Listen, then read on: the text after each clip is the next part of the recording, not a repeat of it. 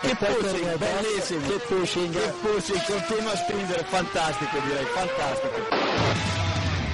Go to the finish line, keep pushing. No worry, I'm pushing like a hell. Fucking, fucking right of it. That was amazing, guys. Yes, yes, yes. I'm much quicker than Jimmy. Give me the full power then. Avanti, Fred. Avanti! All the time you have to leave a fight. Okay, Felipe,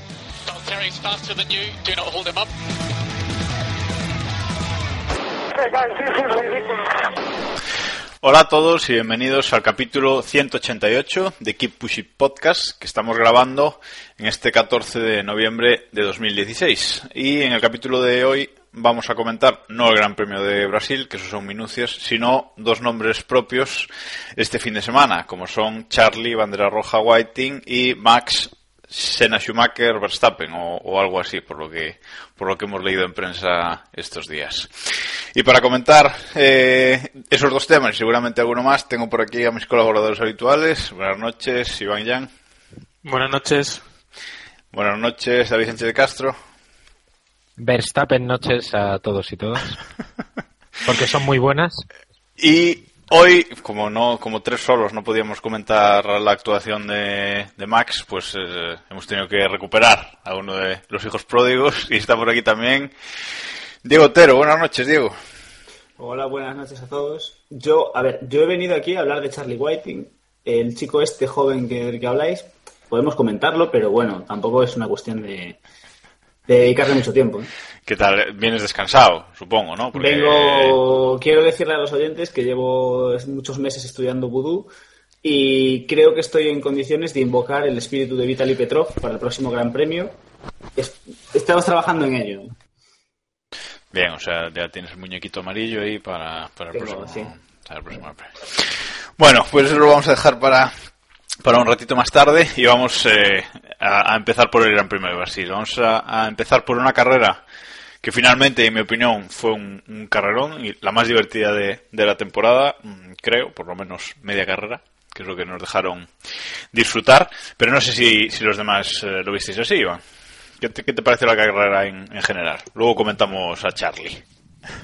Bien, eh, una carrera mojado que de las que se suelen ver en pocas ocasiones. Eh, estamos más acostumbrados a ver una carrera que empieza con mucha lluvia y, se acaba secando, o condiciones cambiantes o así. Y en esta ocasión vimos una, una carrera en mojado que, que nos dio variables estratégicas que luego que luego comentaremos, como, como el tema de los intermedios, ¿no? Hubo un momento puntual en el que los intermedios eran más rápidos, pero enseguida, por lo que fuera, empezó a, a llover un poco más o caer un poco más de agua con más intensidad y, cambió la película.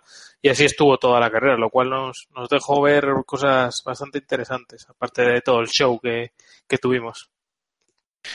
Muy pocas veces se ven carreras así con, con tanta agua. Eh, yo, de hecho, pensaba que iban a cancelar la carrera por, por cómo estaba lloviendo, porque tenemos visto en los últimos años que si no se va secando la pista, Charlie Whiting no, no nos deja no nos deja disfrutar de las carreras, pero, oh milagro, David, carrerón al final. Sí, eh, yo creo que eh, lo único que podemos recomendar a, los espectadores es que retengan en sus retinas o, o se hagan con una copia de esta carrera, porque igual no volvemos a ver una carrera en mojado en estas condiciones en años. Eh, creo que fue una con todo lo que lo que ocurrió, creo que al final se tomó la decisión correcta de dejar correr el rato que, corrieron, porque yo también temí muy seriamente por la por la suspensión. Eh, sobre todo después de la, eh, creo que fue la segunda bandera roja, cuando vi que la cosa no escampaba y que la pista estaba igual o más mojada, uff, me temí un Canadá 2011 eh, seriamente. Pero bueno, eh, el cacho que hubo de carrera en sí estuvo muy bien, vimos de todo y evidentemente el nombre propio de Verstappen pues salta, salta a la vista según hablemos de, de los momentos claves de la carrera. Bueno, y Diego, ¿y a ti qué te pareció? Creo que solo has visto esta carrera desde que no hablas, eh, desde que no grabas con nosotros, esta o, o otra más. Eh, Sí, he visto alguna, quizás he visto alguna cosa, algún trozo por ahí perdido, pero sí, esta es la hacía mucho tiempo que no veía una carrera. Ha, ha tenido que llegar a Brasil para deleitarnos con una carrera en lluvia, en lluvia de verdad, que es una cosa que, que no, no veíamos en mucho tiempo y seguramente, como dice David, no veremos en, en unos cuantos años, al menos si Charlie sigue, sigue donde está. Yo también Sobre, era de los sobre que- todo tú que ves una carrera al año, ¿sabes? También, ya ves, pero, eh, pero tengo el. Pero, pero he acertado. Yo espero a que llueva. Espero la carrera de lluvia. Hasta que toque otra carrera en lluvia ya no. Bueno, pues Pero- tienes, que, tienes que ver la de Abu Dhabi. A ver si. La de Abu Dhabi. Sí, mm, sí, en Abu Dhabi ya sabemos que es más de nevar. En este podcast somos más de buscar la nieve en Abu Dhabi. Correcto. Efectivamente. Bueno, pues eh, dio la carrera mucho para mucho de sí, mm, dividida en muchas en muchas fases. Vamos a vamos a intentar eh, repasarla toda porque mm, yo hay una parte ahí de la carrera que, que- que ya no tengo ya no tengo muy clara eso que fue que fue ayer. Vamos a ir vamos a ir recopilando. Bueno.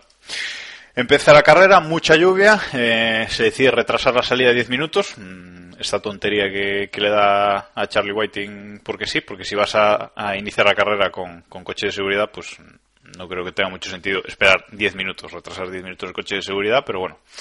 Finalmente se da la salida a media hora tarde, detrás del, del coche de, de seguridad y creo que como a las 7, 8 vueltas, no tengo, no tengo los datos exactos, tenéis que perdonarme los oyentes, pero 7, 8 vueltas se retira el coche de seguridad y eh, empiezan a correr hasta que Ericsson eh, se la pega, eh, se pega un, un buen leñazo y se, se suspende la, carrera con una primera bandera roja porque Ericsson queda en medio y medio de la entrada de, la entrada del, del pit lane. Antes de eso, en la vuelta de formación se había piñado Romain Grosjean, David. Espectacular. Sí, y, sensacional porque encima eh, eh, luego puso excusas como que los neumáticos habían sido desastrosos y tal. Y hubo eh, un piloto, creo que fue Hulkenberg, que disfrutó casi toda la carrera con los mismos neumáticos. O sea que, eh, en fin, creo que Grosjean pues sencillamente se equivocó y punto. Oye, que no pasa nada, que la liaste, la liaste. Ya está. No será, no será el primero que, que abandona en la vuelta de, en la vuelta de formación. Ni el último. Ni el último. Eh, Rosberg en Abu Dhabi, ya veréis. Bueno, Iván, ¿cómo viste ese, ese primer tramo de, de carrera hasta ese comentado accidente de, de Ericsson y esa bandera roja? Bien, eh, yo me he tomado la propuesta de ignorar eh, los comentarios de siempre, de que es una tontería salir tras etcétera, etcétera. Sí, no, Y no bueno- tiene mucho sentido porque Sí, porque al final no vamos a enredar una hora a hablar de lo mismo que bueno oír podcasts antiguos y, y le vamos a decir lo mismo. Así que sí, eh, creo que estuvo eh, bastante interesante. Se veía que Verstappen ya tenía ganas, ¿no? Ese- yo creo que si hubiéramos apostado, ¿no? Por porque alguien hiciera un adelantamiento en la resalida era Verstappen y, y los que apostamos solo veíamos claro acertamos porque se puso tercero enseguida.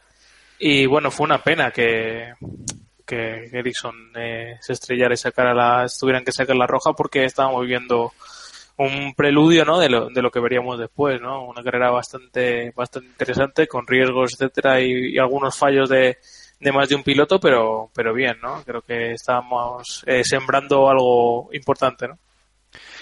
Luego, antes de que antes de que Ericsson se, se la pegue, mm, algunos pilotos empiezan a, poner intermedios. De hecho, es, eh, es Magnussen el primero que, que abre la veda, pone intermedios. Eh, Baton se pica y a la vuelta siguiente pone él también intermedios. Eh, dice aquí el que elige los neumáticos que se cuando se cambian los neumáticos soy yo. Y bueno, parece que la pista va mejorando un poco hasta ese hasta ese parón, ¿no? Eh, bandera roja.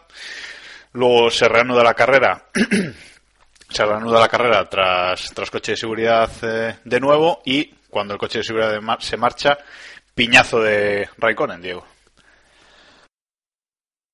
El primer héroe de- de- del regreso. Eh, piñazo de Raikkonen, espectacular. O sea, eh, en el momento en el que había pilotos diciendo que podían, que la pista estaba para intermedios, eh, Raikkonen con neumáticos de lluvia extrema se, se dio una galleta de, de las bonitas que, que, bueno, que por suerte no, no fue nada, pero bueno, podía haberse, podíamos habernos llevado más que un susto con algún otro piloto. Y, bueno, sin entrar en las polémicas de siempre, como dice Iván, este, estas cosas, si hiciésemos una salida en parado, no las tendríamos. Bueno, o tendríamos cosas peores, eso ya se vería. bueno, la cuestión es que Charlie saca de nuevo, saca de nuevo la, la bandera roja. Y aquí es el tramo, el tramo que, mm, que no tengo muy claro, porque aquí no sale luego el coche de seguridad y vuelve a parar con bandera roja la carrera. ¿O Eh, solo hubo estas dos banderas? Es que... no. No, no. No, O sea, yo se digo- sale. Sí, después de, de la roja eh, vuelven con el, con el safety car y ya está, dan una vuelta con safety car, se reinicia, se la pega Verstappen, digo Verstappen, Verstappen. eh, Raikkonen, perdón, Sí. y se vuelve a parar. Es que eh, luego en la rueda de prensa hay un... Bueno, es que yo os digo, en este en este impasse intermedio de la carrera, yo me hice Santiago Coruña, que estaba en Santiago, tenía que venir para, para Coruña y dije, ahora o nunca, porque Charlie no me va no me va a, no me va a decepcionar con, con la bandera con la bandera roja. Efectivamente quitó una bandera roja y puso otra antes de que, de que yo llegara. Cuando llegué volvía a estar la carrera parada. Por eso digo que, porque yo el accidente de Kimi sí lo vi, por eso no sé si hubo un tramo ahí entre que sacó el coche de seguridad, sacó la roja y luego volvió a sacar el coche de seguridad y se piña a Reconen. Bueno, no lo tengo claro, pero si me decís que no, pues ya está, ya os digo que yo no... No, lo digo porque luego... Lo, lo digo porque luego eh, Hamilton en rueda de prensa, repasando la carrera, dice, bueno, sacaron la roja, luego salió el coche de seguridad y luego no sé qué pasó que volvieron a sacar la roja. Supongo que no vio el accidente de, de Kimi y por eso se, se extraña, ¿no, David? Posiblemente. Vamos, no, yo no escuché la rueda de prensa de, de Hamilton, pero entiendo que es, que es eh, por eso. No sé. Bueno, vale, pues corramos un estúpido velo e, e ignoradme.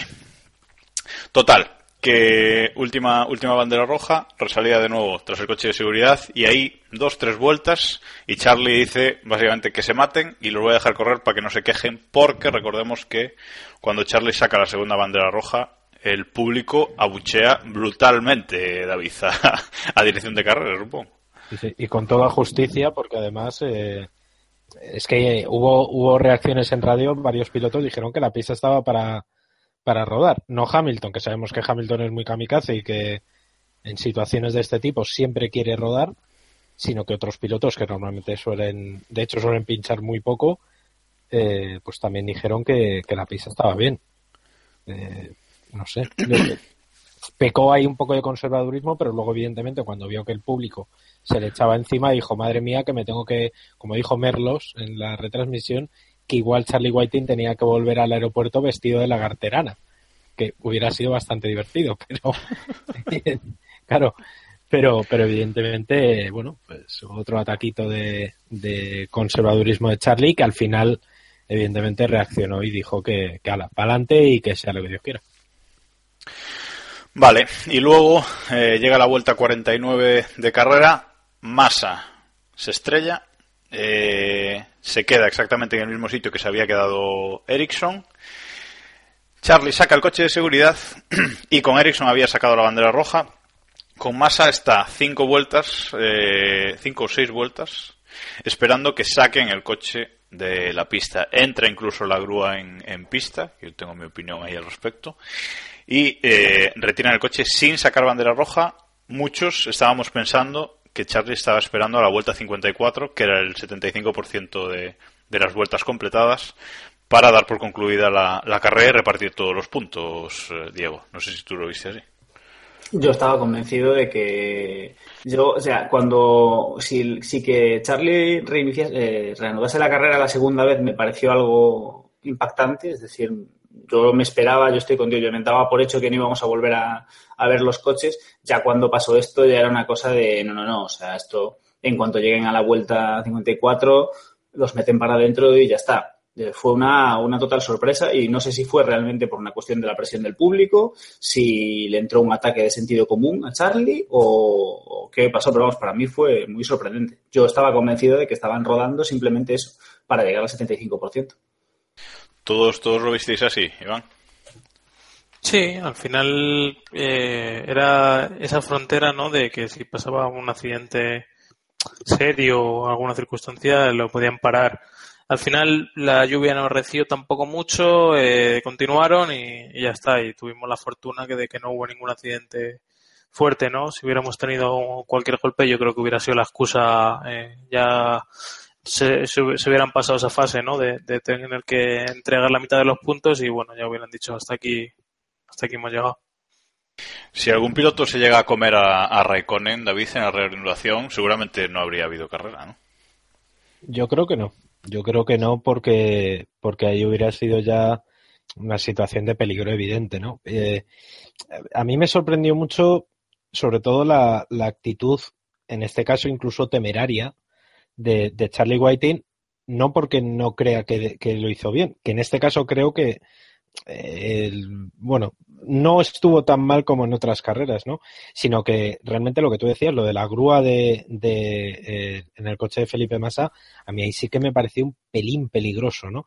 Es verdad que el coche de seguridad fue muy lento, mucho más que en, que en otras ocasiones, y no es tan comparable a, a la situación de, de Bianchi como, como leí por Twitter y tal, por eso precisamente, ¿no? Porque el coche seguridad iba muy lento, el tren estaba eh, bastante, bastante apelotonado, ¿no? En, en, ese momento.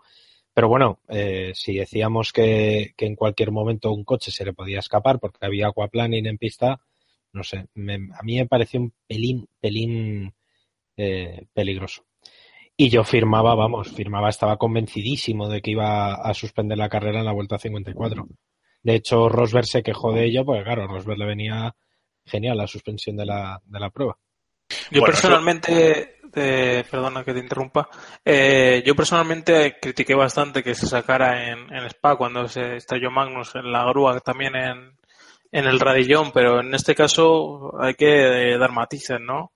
Eh, es una zona en la que se ve bastante el, el, o sea, es una subida larga que se ve, se ve bastante el sitio, o sea, no es una curva ciega como, como le pasó a, eh, eh, lo de Bianchi, que estaba sutil en, en una escapatoria de una curva eh, de alta velocidad en la que te, tampoco se veía muy bien desde lejos dónde estaba el, el accidentado y, y, en este y en el caso que comentó de Magnussen, que es la subida del radillón, que realmente no ves que hay que puede que puede haber ahí. Eh, que sí, que se, se hubiera podido eh, bajar el riesgo al mínimo de, de, otra manera, pero bueno, al final eh, parece que en este caso está un poco más justificada la, acción. Yo más que nada lo digo por la por la inconsistencia, ¿no? Porque es exactamente el mismo accidente que Ericsson. Ericsson se saca una bandera roja para quitar el coche de ahí, además queda el pit lane cerrado porque no se puede acceder. Y en este caso, pues saca la grúa y decide. Por eso que parecía muy evidente que querían llegar a la vuelta 54, ¿no? Aunque luego se tomara otra otra decisión, ¿no? Pero bueno, al final, por suerte, no, no, se, no se canceló la carrera.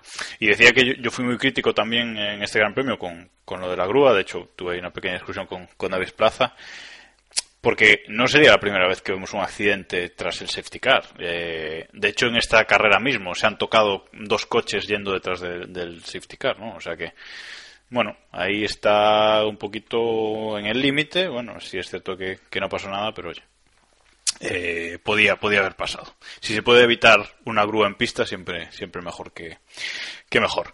Y ya que lo, que lo comentabais, eh, Diego, bastante lamentable Rosberg pidiendo la hora justo en la vuelta 54. Era su papel, es decir, hay que, sin, sin ser yo quien vaya a defender a Rosberg en este podcast, hay que entender. No, que, porque no vuelves, o sea. O sea, hay que, hay, que, hay que, entender que la situación de Nico era la que era. Estábamos en una carrera en la que en cualquier momento a cualquier piloto le podía pasar algo. De hecho, o sea, Verstappen nos deleitó con la carrera de su vida, pero estuvo a punto de terminarla con el muro y se salvó de milagro. Eh, y Rosberg y cualquier piloto eran conscientes de que eso te podía pasar. Eh, en, contrapart en, contrapartida él tenemos a Hamilton, que obviamente lo que él quería era correr porque lo que él necesitaba era ganar e intentar que Rosberg no quedase segundo. Y Rosberg lo que necesitaba era que aquello acabase lo antes posible. Es decir, y si paramos y reparten la mitad de puntos, mejor. Y si reparten todos, pues yo me quedo aquí con mi segundo puesto y, y que no, que no me metan, que no me metan a nadie. O sea, Rosberg estaba haciendo un poco, un poco su papel.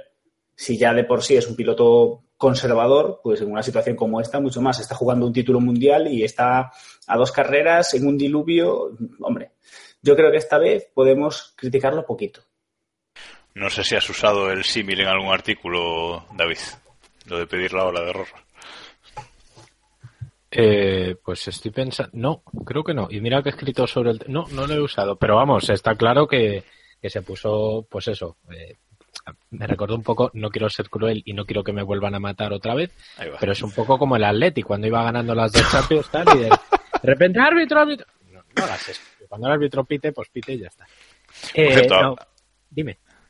No, te, iba- te iba a decir que hablando, que hablando de, de tus artículos y tal, eh, podemos comentar también lo de Alonso, lo de Alonso el, el viernes fue o el sábado, no sé cuándo fue, cuando hizo lo de la cámara.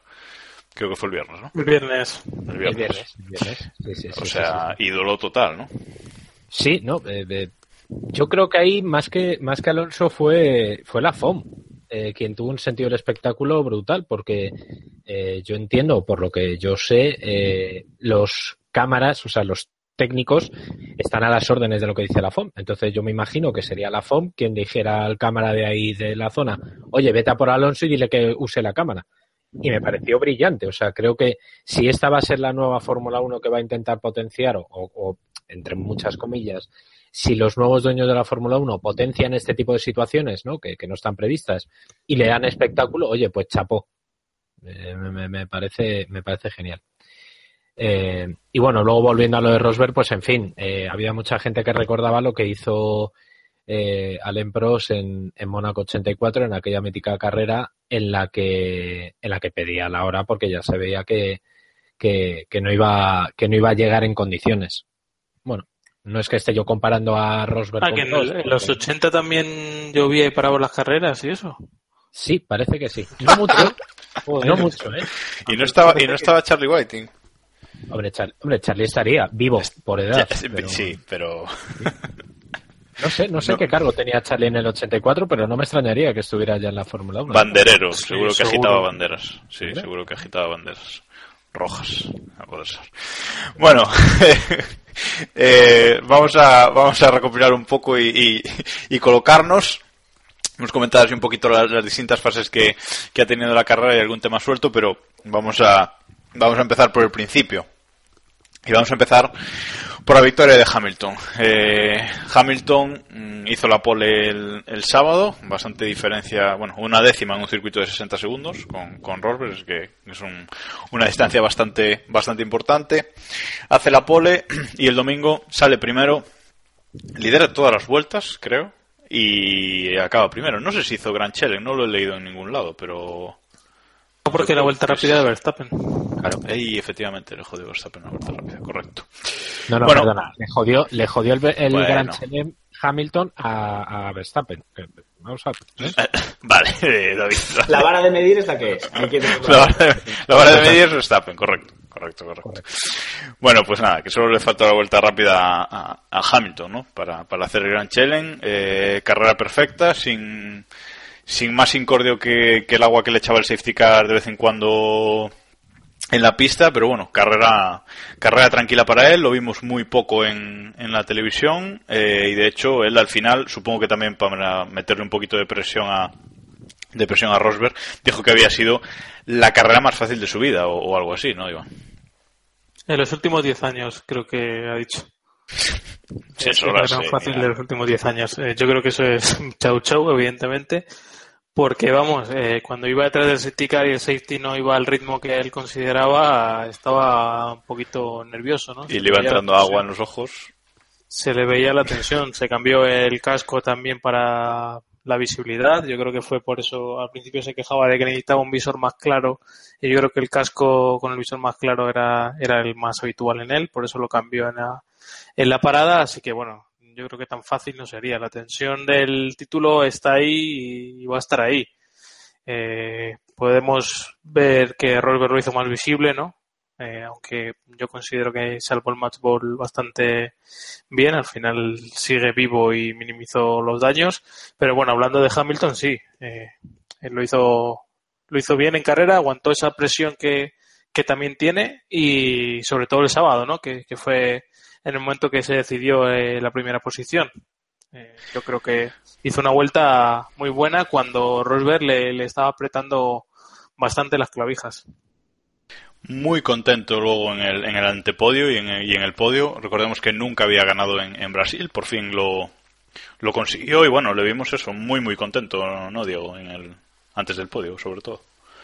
Sí, bueno, era, creo que es uno, creo que solo le queda a Bakú para, de todos los circuitos, los circuitos que se, que tenemos ahora mismo en el calendario por ganar, ¿no? A Sí, solo le queda suena, Sí, sí, sobre Bueno, eso. un, un récord más, una victoria más, eh, contento porque sigue vivo, pero bueno, supongo que es una alegría controlada porque al final todos sabemos que a Hamilton no le gusta perder ni a las canicas y la, lo importante viene la semana que viene. Bueno, luego, luego al final del programa, el programa haremos, haremos nuestras, nuestras cuentas. Eh, David, nada que, nada más que decir sobre la carrera de Lewis, ¿no? No, no, perfecta. Salvó, salvó Rosberg muy bien el, el match ball. Yo estoy con Iván. Yo creo que aquí quien más salvó el match ball fue, fue Rosberg porque a punto estuvo de llevarse eh, un susto y Hamilton hizo lo que, lo que tenía que hacer. Llega a final de temporada en su mejor momento del año con muchísima diferencia. Creo que está eh, concentrado eh, como nunca había estado hasta, hasta el momento y nos va a dar espectáculo en Abu Dhabi seguro, seguro. Eh, no se puede hablar de, de, la carrera de Rosberg sin, sin, hablar de la estrategia de Red Bull, ¿no? Vamos a mezclar un poquito los dos temas y vamos a dejar para la remontada de, de Verstappen para, para después, eh, en concreto. Pero Rosberg, como decís, salva el, match, el match ball y además se salva de un susto tremendo porque eh, tiene un susto en, en la subida de, de, la recta principal eh, que, bueno, supongo que todos los pilotos tendrían alguno, aunque no, Evidentemente no vemos la onboard de, todos los pilotos. Pero bueno, tuvo un susto bastante fuerte eh, en el que se tambaleó el, mundial, porque si llega a abandonar Rosberg aquí, pues eh, ya lo tiene prácticamente imposible. Y bueno, salvó bien. Eh, una carrera muy de Rosberg en agua, eh, muy a conservar y arriesgando muy, muy, muy, muy poco. Recordemos que en la salida, cuando se marcha el safety, Verstappen lo pasa eh, en la primera curva sin, sin problemas. Eh, los Red Bull tienen un ritmo mucho mejor que el de, que el de Rosberg. Y si no fuera por la estrategia de, de Red Bull, que eh, deciden antes del último safety car poner intermedios y probar, probar a ver si la pista mejora, aunque, aunque se decía que venía más lluvia. Eh, muchos no entendimos esa estrategia de Red Bull, pero bueno, ellos dijeron que, que jugaban a ganar la carrera, ¿no? Eh, se equivocaron y luego pues eh, tuvieron que volver a cambiar tuvieron que volver a cambiar los neumáticos en la última bandera roja y poner y poner de nuevo extremos en la última bandera roja no en el último coche de seguridad perdón eh, ponen de nuevo lluvia extrema y van hasta el final. Tienen que remontar, pero van hasta el final. Si Red Bull no llega a tomar esta decisión, eh, podían haber acabado perfectamente los dos coches en el podio eh, con Hamilton. No sé si, ganando la carrera o, en alguna otra posición, pero lo que parece claro es que Rosberg habría acabado mmm, fuera del, del, podio, ¿no? Y esto sí que le habría puesto las cosas a Hamilton muy, muy, muy de cara, ¿no, Iván? Aún, aún siguiendo por detrás en el Mundial, evidentemente. Sí, está claro que le hubiera dado una, un espaldarazo ¿no? de cara a Abu Dhabi. Al final las cuentas que le quedan eh, son bastante claras y, creo que solo con, un, con esa permutación ¿no? de Verstappen con, con Rosberg hubiera, hubiera cambiado bastante la, la presión de, para, para Rosberg y hubiera cambiado la película. Al final son pocos puntos, pero, pero cambia la, la situación. Sí, Rosberg al final vio pasar el mundial sobre por sus manos en, en ese susto que, que, se dio, ¿no? Y, tiene que agradecer a las estrategias de, de Red Bull, eh, pues eso, que, que jugaran a, a, ganar la carrera o jugaran a, a ser más listos que todos y, y les saldría mal. No sé, al final eh, Ricciardo fue un pelín más rápido que, que Hamilton cuando cambió intermedios eh, un par de veces al, al, principio. Luego sí es cierto que en la segunda vez que cambian es un error más claro. Pero bueno, eh, intentaron jugar la contra todo el rato. Muchas veces les ha salido bien. Y así que bueno, en esta ocasión les, les salió mal y, al final pueden decir que, que, tampoco perdieron demasiado con, con Verstappen. Ricciardo sí que le costó más, más recuperar, pero bueno, al final eh, ellos iban a, a, ganar la carrera, ¿no? Les preferían arriesgarse a ganar la carrera a, a certificar un tercer y cuarto puesto, un segundo y un cuarto o algo así, así que bueno, yo creo que con nada en juego para ellos, creo que no hay que cargar mucho las tintas contra ellos.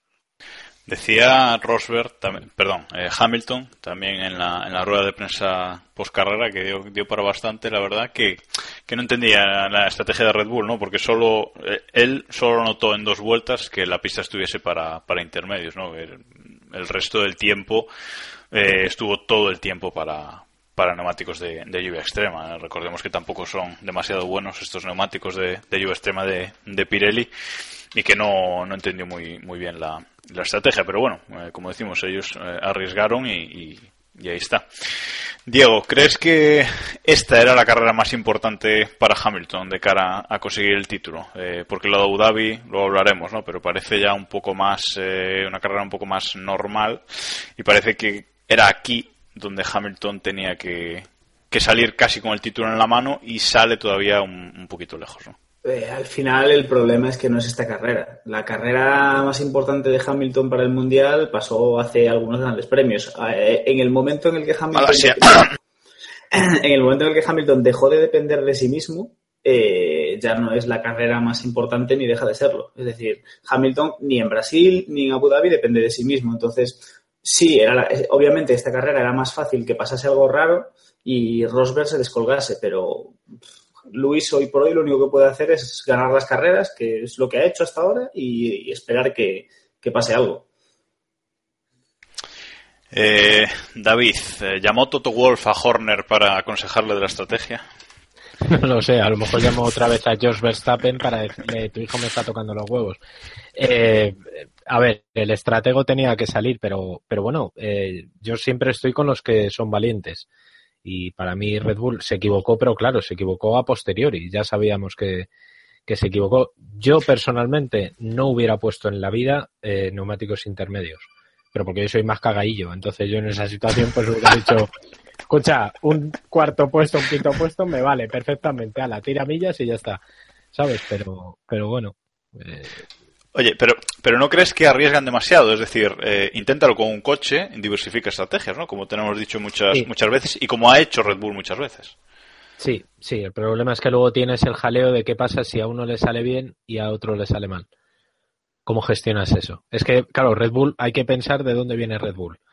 Ponte eh, en otras situaciones, en otros momentos de, de su historia reciente, en el que, pues eso, diversifica estrategia, le sale bien a Verstappen, le sale mal a Ricardo, ya está liada. ¿Sabes? Eh, digo, ¿eh? O sea, yo intento justificar por qué no lo hicieron, porque es evidente que, que sería en una situación de, de, carrera, además tan compleja como la de ayer, ¿no? Que en la que se prevía lluvia, no. Bueno, eh, Pero si, si, si, te sale mal, le pones a Verstappen lluvia extrema otra vez, y ya está. O sea, ya te gana la cara. sí, sí, bueno, sí. No sé, yo, yo lo vi un poco raro, sobre todo eso, que lo intentaran con, con los dos coches. Pero bueno, puede ser un poco lo que, lo que tú dices, ¿no? De igualdad, igualdad total y, y claro. hasta el final, ¿no? Con todas las, con todas las consecuencias. Bueno, eh, ya que hablamos de Verstappen, vamos a, vamos a analizar ese, ese carrerón con todas las letras en mayúsculas y bien grandes de, de Max Verstappen, ¿no? Porque aquí, bueno, bromeaba al principio de, del programa, ¿no? Con lo de Max eh, Senna Schumacher Verstappen, pero ya he leído en muchos sitios comparaciones con él, eh, con esos dos grandes pilotos. Evidentemente, Verstappen no es eh, Schumacher ni es Senna, pero desde luego eh, puede llegar a serlo, ¿eh? no digo que no, pero eh, desde luego lo que hizo eh, ayer en, Interlagos es de, de quitarse el, sombrero, eh, Diego, porque esa remontada, eh, decimos que Red Bull se equivoca con la estrategia, sale Verstappen a pista el decimocuarto, Ricciardo el decimosegundo, y Verstappen consigue remontar hasta la tercera posición, se mete en el podio cuando estaba lejísimo. No recuerdo exactamente los segundos, pero creo que eran 16 hasta Sergio Pérez, no tengo el dato concreto, pero creo que es así, y en 10 vueltas le recorta esos, esos segundos y, y, bueno, eh, adelantando a, a, todo el mundo en pista eh, y sobre todo encontrando el grip en la pista donde, donde otros pilotos ni, ni querían pisar, ¿no? Eh, sin duda. A ver, eh, al final, eh, lo que alguien comentaba por Twitter, precisamente que Verstappen se pasó gran parte del tiempo del periodo de safety car probando trazadas eh, diferentes, mientras otros pilotos se limitaban a ir por el, por el carril y, y a cuidar los, los, neumáticos. Al final es el piloto que yo creo que es el piloto que esperábamos. Eh, es la gran promesa, eh, es el chaval que tiene todo el talento del mundo. A veces se le va un poco la cebolla, pero el tío es muy bueno. Como, como decía David del, del domingo, es el piloto más espectacular que hemos visto en años. Entendiéndose espectacular desde el punto de vista bueno, no desde el punto de vista Maldonado. Que también era espectacular. Claro, pero bueno, pero era un poco más.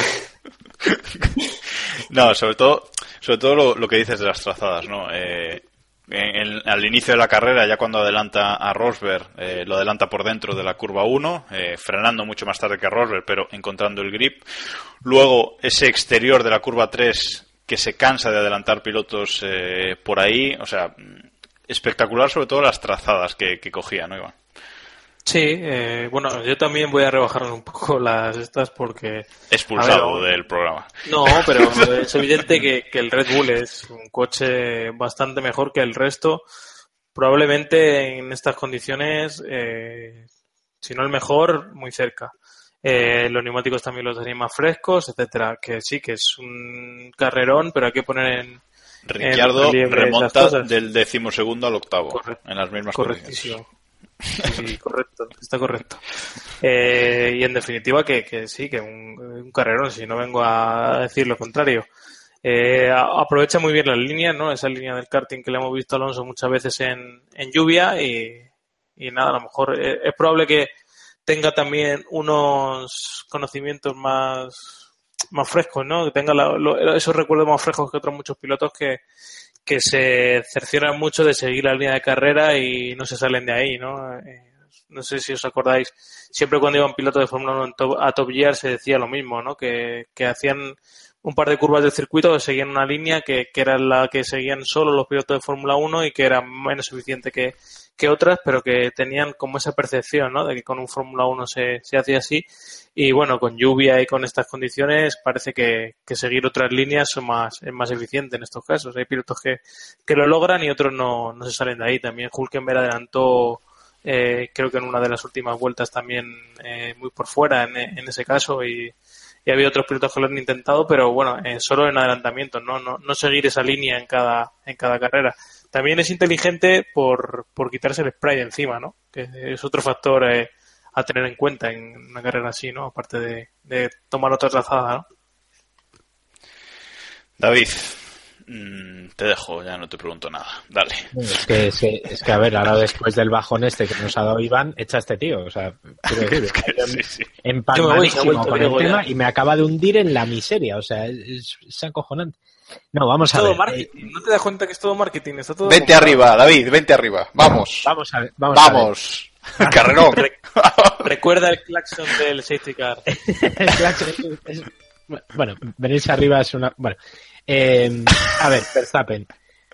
Yo solamente digo, eh, me quedo el, detalle de, hasta qué punto arriesga, que para mí es la gran. Lo que nos tiene alucinados es en qué momentos arriesga. Quiero decir, cualquier piloto, y digo de los 22 pilotos de la parrilla, decidme dos nombres más que se jugaría en un adelantamiento como el que le hizo a Rosberg. Sabiendo quién es Rosberg, sabiendo lo que se juega, sabiendo lo que puede pasar si se lo lleva por delante, que, bueno, ese sí que tiene que salir vestido de la garterana de Brasil porque lo matan en Mercedes.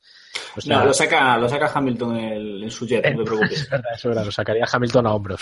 Pero, pero claro, o sea, solamente por esa, ese desparpajo, esa valentía, esa temeridad, para mí merece la pena que Verstappen, vamos, no sé si ese es el nuevo Senna o el nuevo Schumacher o el nuevo lo que queráis. Para mí es que es mucho mejor que todo eso y es que ya tiene una personalidad propia y un estilo muy definido, que es lo que echábamos de menos en esta Fórmula 1. Yo quiero un piloto en el que yo le vea, no sepa, o sea, si ponemos a los 22 pilotos con mono blanco y casco blanco, aparte de decir, coño, de Stig, eh, diríamos, son 22 pilotos iguales, es verdad. Yo quiero saber que en qué momento, en el, por la forma de trazar, por la forma de moverse, por la forma de adelantar, identificar a un piloto.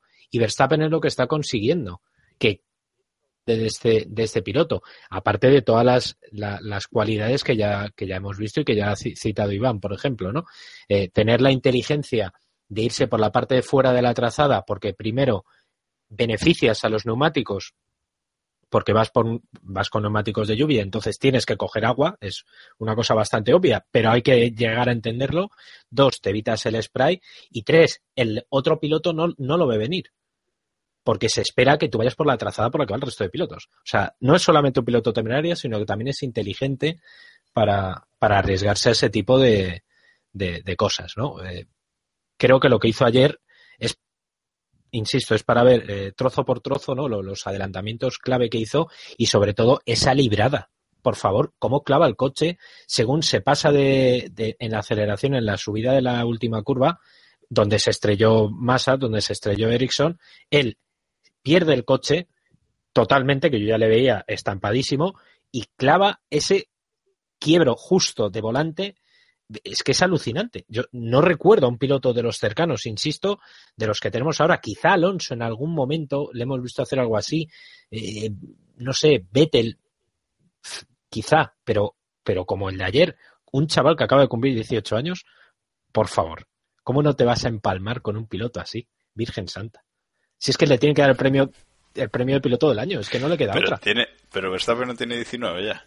Creo que sí, ¿no? Pues bueno, 19, me da igual. O sea, que es un niño. Que, que, que yo con 19. O sea, que, sí, que sí, que sí. Que sí. o sea, es un crío, es que me da igual. Y es alucinante lo que hace, ¿no? Lo hace en seco, lo hace mojado. Y sea por lo que sea, todas las carreras hablamos de él. Todas. Bueno, yo, todas. yo, yo a la salvada eh, o al homenaje a, a, a Oyer en esa primera curva le doy le doy 50-50, ¿no? De, de, de, talento y suerte, ¿no? Porque la verdad es que pisa la línea, se equivoca, pisa la línea como hace Ericsson o como hace Massa en, su, en sus accidentes y por eso, por eso derrapa, ¿no? Por eso se va de lado y es cierto que, que bueno, la salva muy, muy bien. De hecho, eh, gira el volante, coloca el coche y luego lo suelta y se deja ir y a ver qué pasa, ¿no? Y tiene la suerte de que no roza el, de que no roza el muro y, y, y salva, ¿no? Es cierto que, Luego, luego otro factor, bien, otro pero... factor es el coche. O sea, que haya estado muy acertado Iván eh, señalándolo como uno de los puntos clave, ¿no? Que hemos visto como este fin de semana otra vez eh, Red Bull sin tener el mejor motor y sin tener el mejor chasis, posiblemente si tengan el coche más equilibrado en, en todos los puntos, siempre con las diferencias que puede tener con, con Mercedes, ¿no? En ese punto, por ejemplo, en esa salvada, otro coche se pierde. ¿Queréis ser los primeros en decir que Verstappen va a ganar el año que viene el Mundial? O... Pues hombre, es que depende mucho del coche que, que tenga. ¿Le van a dar un Mercedes o cómo va esto? Claro. Diego, depende de cómo nazca. Depende de unas carreras de este año. depende de cómo nazca el, el, Mercedes de este año, pero que va a estar peleando por los podios. A mí no me cabe la menor. Hombre, por los podios ya lo está haciendo. Eh, eso es lo mínimo que se espera. A mí lo que me sorprende de Verstappen, evidentemente es, o sea, es un poco absurdo decirlo hoy, después de la carrera de ayer, pero me, me sigue sorprendiendo la, la, consistencia durante el año, ¿eh? Que no ha cometido, o sea, es que te pones a pensar y el único error gordo que ha cometido fue aquel de llevarse a Grosjean en, en Mónaco Sí, y, sí. y, está dudoso. En aquel momento dudamos de, de que, quién tenía la culpa. El, el, resto, por lo que se le está criticando, es por maniobras muy al límite, que, que, si eres un poco laxo, puedes decir que todas están bien, o sea que no sanciona ninguna, si subes el, listón un poco, y ya está, pero no está cometiendo errores. O sea, yo eh, ayer estaba acordándome de Montoya, cuando, no sé si os acordáis, aquella, creo que fue la segunda carrera de subida a la tercera en Fórmula 1, cuando pasó a Schumacher en, en la S, eh, que en 2001, pues también fue la, la repolla y luego se lo lleva a Verstappen padre por delante y le jode su primera victoria en sus, pues eso, en su segunda o tercera carrera. Y en definitiva también Montoya tenía eso, ¿no? Eh, lo que dice David, lo que ha dicho David, de, de despertar a, a, la gente, de sacarse algo de la chistera que, nadie espera. Y por eso es un piloto tan, tan, tan querido a pesar de no haber logrado unos grandes resultados.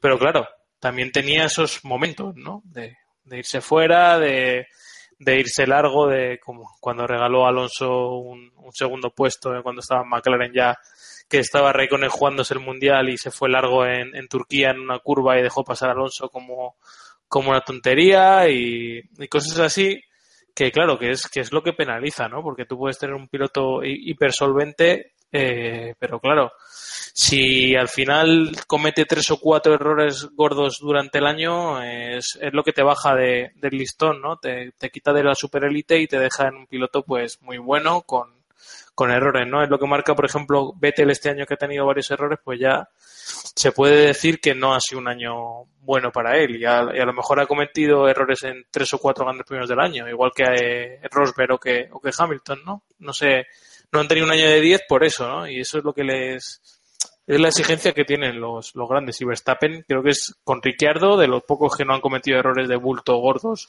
varias veces en la temporada. Y eso es lo que a mí me sorprende, ¿no? El talento ya sabíamos que lo tenía. ¿Algo más que, añadir, Diego?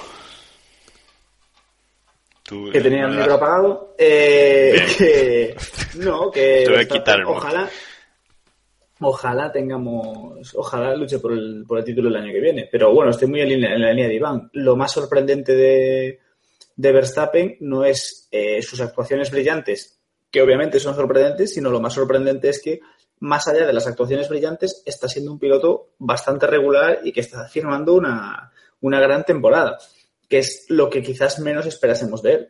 Entonces, si sigue en esa línea, pues seguramente le veremos hacer grandes cosas. A ver, yo voy a hacer una, voy a lanzar una pregunta así, y, si queréis ya pasamos del momento Bragas en mano de Verstappen. Eh, pero con la edad que tiene, con lo que hemos visto que es capaz de hacer, con la progresión natural que va a tener, porque previsiblemente va a mejorar. Eh, recordemos, 19 años, segundo año en Fórmula 1. ¿Cuántos mundiales de Fórmula 1 va a ganar? Así. Y digo, 10, insisto, 19 años en Red Bull, con una progresión larga, previsiblemente fichado en un equipo más grande aún, Ferrari, Mercedes, etcétera, de aquí a breve, ¿cuántos mundiales le, le prevéis a Verstappen? Es que, es que depende de cómo elija los coches. Si los elige igual que Alonso, pues. Ahí sabes que... dale, Diego, dale. ¿Cuántos le. Cuántos le... Si, si, si, volvemos a 10 años atrás, ¿cuántos mundiales le dabas tú a Alonso? Contando con que estaba ganando, contando con que se iba a ir a McLaren, contando con que. Vale, vale. Entonces, vale, entonces, que aquí es donde yo quería que, que me contestarais. Ah, era una trampa. Hombre, evidentemente. me estáis colocando a Verstappen a la misma altura que Alonso. A la misma altura que yo lo colocaría a la misma altura que Alonso, que Vettel y que y que Hamilton. Vale, no hace falta. En sus, en sus inicios, eh, en sus inicios como pilotos prometedores. Luego Verstappen se puede quedar en un, en un bluff, cosa que dudo mucho, o puede confirmar que está a la altura, pero a priori sin duda. Correcto. Ya está. Ya, he ganado. Vale, ya está. Vale. vale Creo pues... que no tenías a nadie en contra, pero. pero yo, sí, no me he enterado. yo no me he enterado de vale, pues, da, da, igual. no te preocupes. Yo pongo a Ricciardo del primero. Como... bueno, solo, solo por apuntalar, por dar dos datos a, alguna cosa que, que habéis estado comentando.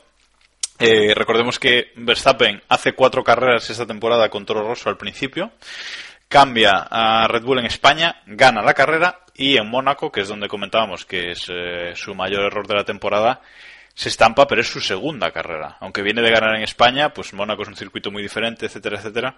Se estampa en Mónaco en su segunda carrera con, con un coche con el que mm, vio en España y en el simulador, ¿no? O sea que, mm, bueno, eh, se le puede, digamos, perdonar ese, ese grave error que tuvo por, por esta por esta casuística, ¿no? Y luego eh, comentabais que ha sido muy muy regular, salvo esa de salvo eso de, de, Mónaco, y eso lo confirman los números, ¿no? Lo confirman los números del mundial. El mundial de pilotos está ahora mismo quinto con 192 puntos, pero está tan solo 5 puntos de, de Sebastian Vettel, que es cuarto, ¿no? O sea que está a 5 puntos eh, y a muy mal se tienen que dar las cosas para que en Abu Dhabi eh, no lo pase, bueno, va a estar ahí ahí, porque los primeros puestos de, la carrera ya sabemos que los tiene Mercedes, pero va a estar ahí ahí de adelantar a, a Vettel, ¿no? Y de quedar cuarto en un mundial, solo por detrás de los Mercedes y de su compañero de equipo, que lleva toda la temporada con, con ese coche, ¿no? O sea que simplemente eso, apuntar los datos que decíais, ¿no? Que, que sí que es un piloto que ha sido muy, muy regular y que cuidado el año que viene si, si Newey saca un, un buen Red Bull y y tiene posibilidades de, luchar por el Mundial. ¿no? no vamos a decir, como comentaba Iván, que, va a ganar el Mundial el año que viene, pero, pero sí que si el Red Bull es medianamente competitivo, que nadie, que nadie le descarte ya de, ya de inicio. ¿no? Bueno, eh, y con esos dos eh, con esos dos datos vamos a cambiar de tema porque podríamos estar hablando de Verstappen aquí todo el tiempo, pero tenemos que tenemos que seguir. Y vamos de, de Red Bull al hermano pequeño de Red Bull, vamos a, vamos a Toro Rosso porque tenemos que hablar de, de Sainz, porque sin hacer mucho ruido y después de unas carreras eh, bastante normalillas, sin poder hacer demasiado con, con, ese coche, aquí llega a rodar cuarto en, en carrera y solo en las últimas vueltas eh, se ve superado por, por Sebastián Vettel y por, y por Max Verstappen, ¿no? Eh, consigue acabar en sexta posición con el Toro Rosso, ocho puntitos más para, para Carlos en el, en el Mundial. Eh, está decimosegundo, eh, seguramente se vaya a quedar ahí, pero bueno, eh, una carrera muy buena sin hacer demasiado ruido, ¿no, Iván? Sí, está claro que poco más podía hacer, ¿no? Se benefició un poco de, de los pilotos que desaparecieron de, la de los sitios que, que deberían estar, ¿no? Los dos Ferrari, eh, los dos Red Bull cuando cambiaron también a intermedios. Pero bueno, estuvo en su sitio y, cumplió. Eh, creo que dadas las condiciones y, y alejados un poco de, de, los dos Mercedes que iban un poco solos y que no tenían tanto spray y demás, el y eh, creo que destacaron. Me parece que, que poco más se puede exigir.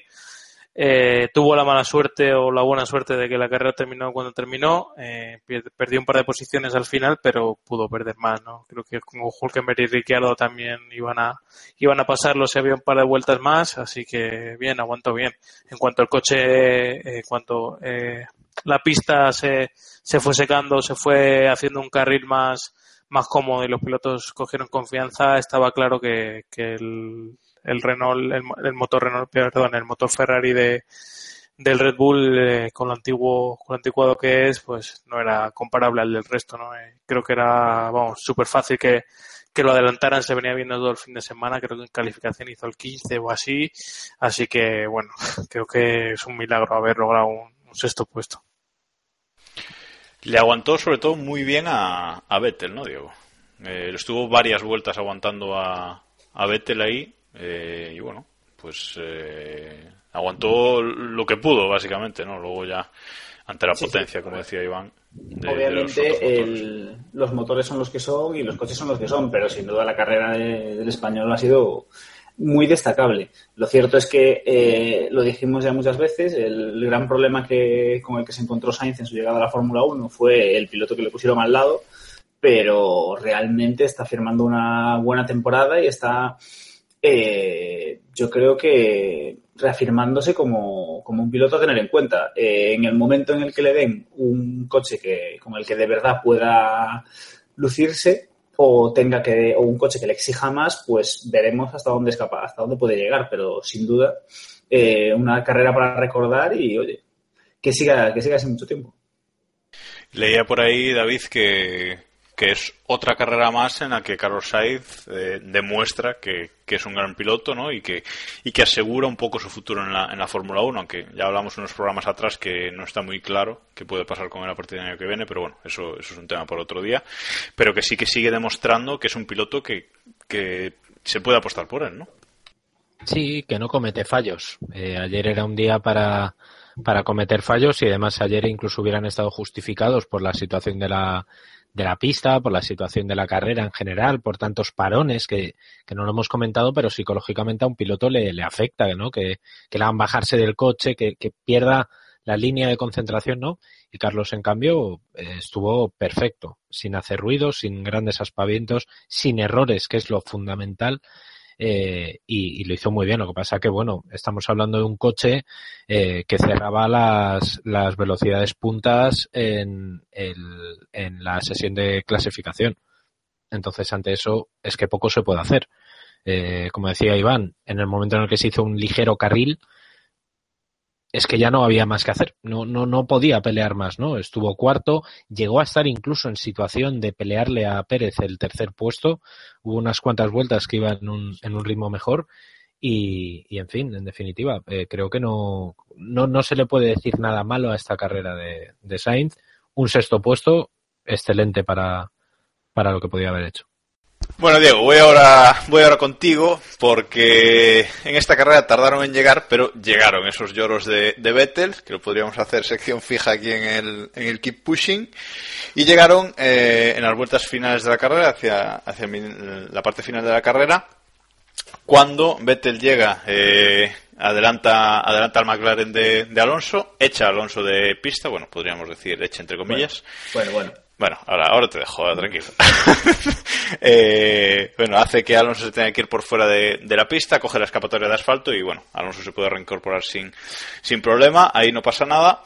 Y luego, en plena remontada de, de Verstappen, eh, adelanta adelanta a Vettel y bueno, también la, el adelantamiento es un poco al, al revés, ¿no? En este caso es, es, Vettel el que se tiene que ir un poquito por, por fuera de la pista porque Verstappen lo adelanta, lo adelanta por dentro de, de la curva y bueno, no hay, no hay más sitio, ¿no? Al final eh, Vettel tiene que echarse un poquito a, a un lado para que pase Verstappen y ahí llegan las quejas de, de tu gran amigo Vettel, tío.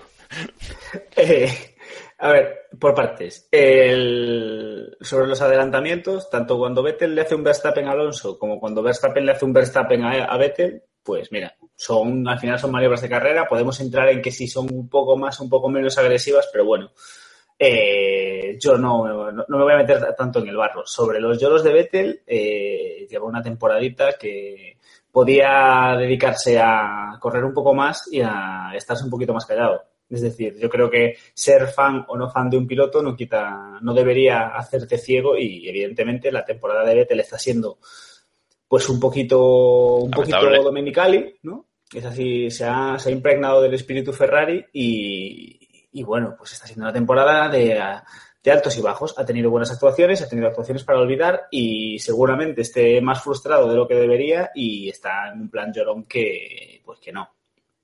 Ha vuelto, ha vuelto a sacar el, el Honestly este, ¿eh? El Honestly. El Honestly es el... Son las muletillas, estas muletillas bonitas que, que tenemos todos, pero no, a ver, sin más, yo creo que también sería, esto es lo de siempre, estaría bien pinchar las radios de todos los pilotos y ver cuántos, yo creo que también la FOM ha pillado un filón con, con el Vettel llorón y lo explotan todo lo que pueden. Que obviamente pues, no se Pues haber estudiado. No, que, no. Que, que, no, no, que obviamente no se excusa. Es decir, si, si, no llora, no lo pueden pinchar, pero vamos. Correcto. Que no, no voy a ser yo quien defienda. Si esperabas que defendiese los lloros de Vettel, vas a mal sitio. No, no, no esperaba que los defendieras. Esperaba que, no sé, que intentara tapar un poco, cubrir un poco el golpe, ¿no? no, no. El golpe para él, que, ¿qué cojones? Si ganase todas las carreras no tendría que llorar nada. Y, y, si ganase todas las carreras, podría llorar también, que no pasa nada. Nadie le diría nada, seguramente. Bueno, David, eh, eso. Eh, primero lo hace él y luego se queja porque se lo hace, ¿no? Tampoco. Bueno, tampoco quiero cargar mucho aquí contra Vettel, ¿no? Que no, que no es, no es el plan, no es plan, ¿no? Pero sí que, bueno, es, es, es curioso, ¿no? Curioso que, no sé, no sé cómo visteis las dos acciones eh, realmente. En una carrera con agua. Sí, vale. joder. Grande, Iván. David. No, bueno, son, nada, son, son cosas, no, es que son acciones que no, bueno, acciones de carrera. Vale que, como decía Alonso, evidentemente, si hubiera un muro, pues ahí igual tal, pero es que no Solo he oído Alonso en algún lado, ¿no? Lo del muro. Sí, debe ser, debe ser. Sí, eh, dijo en la rueda, en, en el, en, bueno, en la no entrevista, en la entrevista por carrera, post carrera, eh, dice lo del dice lo del muro, ¿no? Que si hubiera ahí un muro que se lo habría comido y que y luego es cuando dice que quizás alguna vez haya que irse contra Vettel para que se dé cuenta de que la pista es de es de todos. Que también A ver, es que ahí esto se como sobró bastante. Sí, sí, porque había y evidentemente no, pero es que lo que hemos hablado muchas veces, los circuitos con muros divertidos, sí, seguros, no, pues entonces, mmm, pues es lo que hay. ¿Sabes? Y sobre todo, y además Vettel evidentemente no tiene ningún tipo de justificación lo de los, lo de las quejas. No va en coña. Eh, por una mención de, creo que fue hace un par de carreras, tengo a un chaval, creo que es de Stuttgart o de no sé dónde, que cada vez que Vettel se queja, nos intercambiamos GIFs tomando chupitos. Es brillante. Voy a ver si encuentro alguna mención, porque el chaval, además es que cada carrera, me lo ha hecho ya en las dos últimas. ¿No le bloqueaste al primer GIF? No, porque me cae bien, es un tío que entra al rollo. Como tampoco sé mucho inglés, o sea, pues mi inglés es muy tal, pues no me da la vida para llamarle mermado y muerto de hambre. Sería ha- Hunger Death. No te da no te da el inglés para pa ofenderlo. Claro, entonces me porto. Es como, sí. Pero no, no, en serio, pero es que ya... Así que ya- ya sabéis la estrategia, haters del mundo. Habladme en idiomas raros, extranjeros, portugueses. Eh, Pues por eso, ¿no? Sí, sí, sí. Y, y es que ya es, es, una situación muy surrealista, ¿no? Y evidentemente lo que dice Diego, pues sí, que si pincharan a todos los pilotos, pues todos se cagarían en la madre del topo, sí, pero como pinchan a Vettel, pues, pues nos metemos con Vettel. Es lo que hay. Correcto, no le vamos a dar más vueltas que ya, ya llevamos unos cuantos capítulos hablando del, del tema. Eh, y todavía nos quedan varias cosillas que, que hablar. Por ejemplo, de la carrera de, de, la carrera de Alonso, ¿no? Que fue una carrera que podía haber sido muy muy buena y al final se quedó en me, ¿no? Porque eh, tras la cuando se reanuda la carrera eh, con el último safety car está rodando en séptima posición, muy bien colocado. Eh, parecía que podía acabar quinto constitucional, que sería una gran una gran noticia, pero justo en la subida de, de la recta de meta hace un, hace un trompo, cae hasta la decimosegunda posición, decimotercera, no sé exactamente, y luego tiene que, tiene que remontar, ¿no? Luego sí que hace unas diez últimas vueltas eh, muy buenas, eh, remontando, adelantando, de hecho va preguntando a su ingeniero todo el rato mmm, que, que, le actualice, ¿no? Que le, que le dé datos, a ver dónde está, a ver si llega a los puntos. Llega a los puntos, eh, se hace con un, con un puntito que le hace alejarse ahora mismo dos puntitos de masa en el, en el mundial, sigue él por delante. Y bueno, eh, es una carrera de, de, altibajos, ¿no, Iván?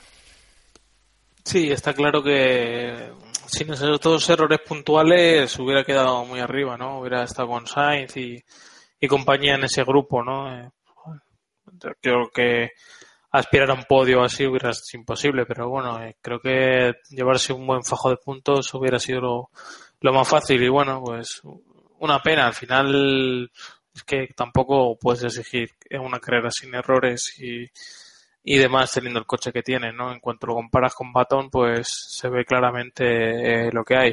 Baton, eh, de hecho, cambió de intermedios otra vez a full wet eh, en, tras haber cambiado, haber estado cuatro o cinco vueltas con los intermedios eso deja claro que el coche tampoco daba mucho más de sí. Alonso sí remontó bastante al final, pero, pero bueno, tampoco adelantó a ningún coche eh, hiperpotente, ¿no? Al final adelantó a, pues eso, a los, a, a los Sauber, eh, etcétera, ¿no? A, a pilotos que a lo mejor no, en condiciones normales los podía haber ganado, ¿no? A lo mejor en una lucha eh, pues eso, si hubiera quedado ahí arriba, a lo mejor se lo hubieran visto mucho más las vergüenzas a, al McLaren que, que, en esa parte de atrás donde sí podía luchar un poco con más comodidad.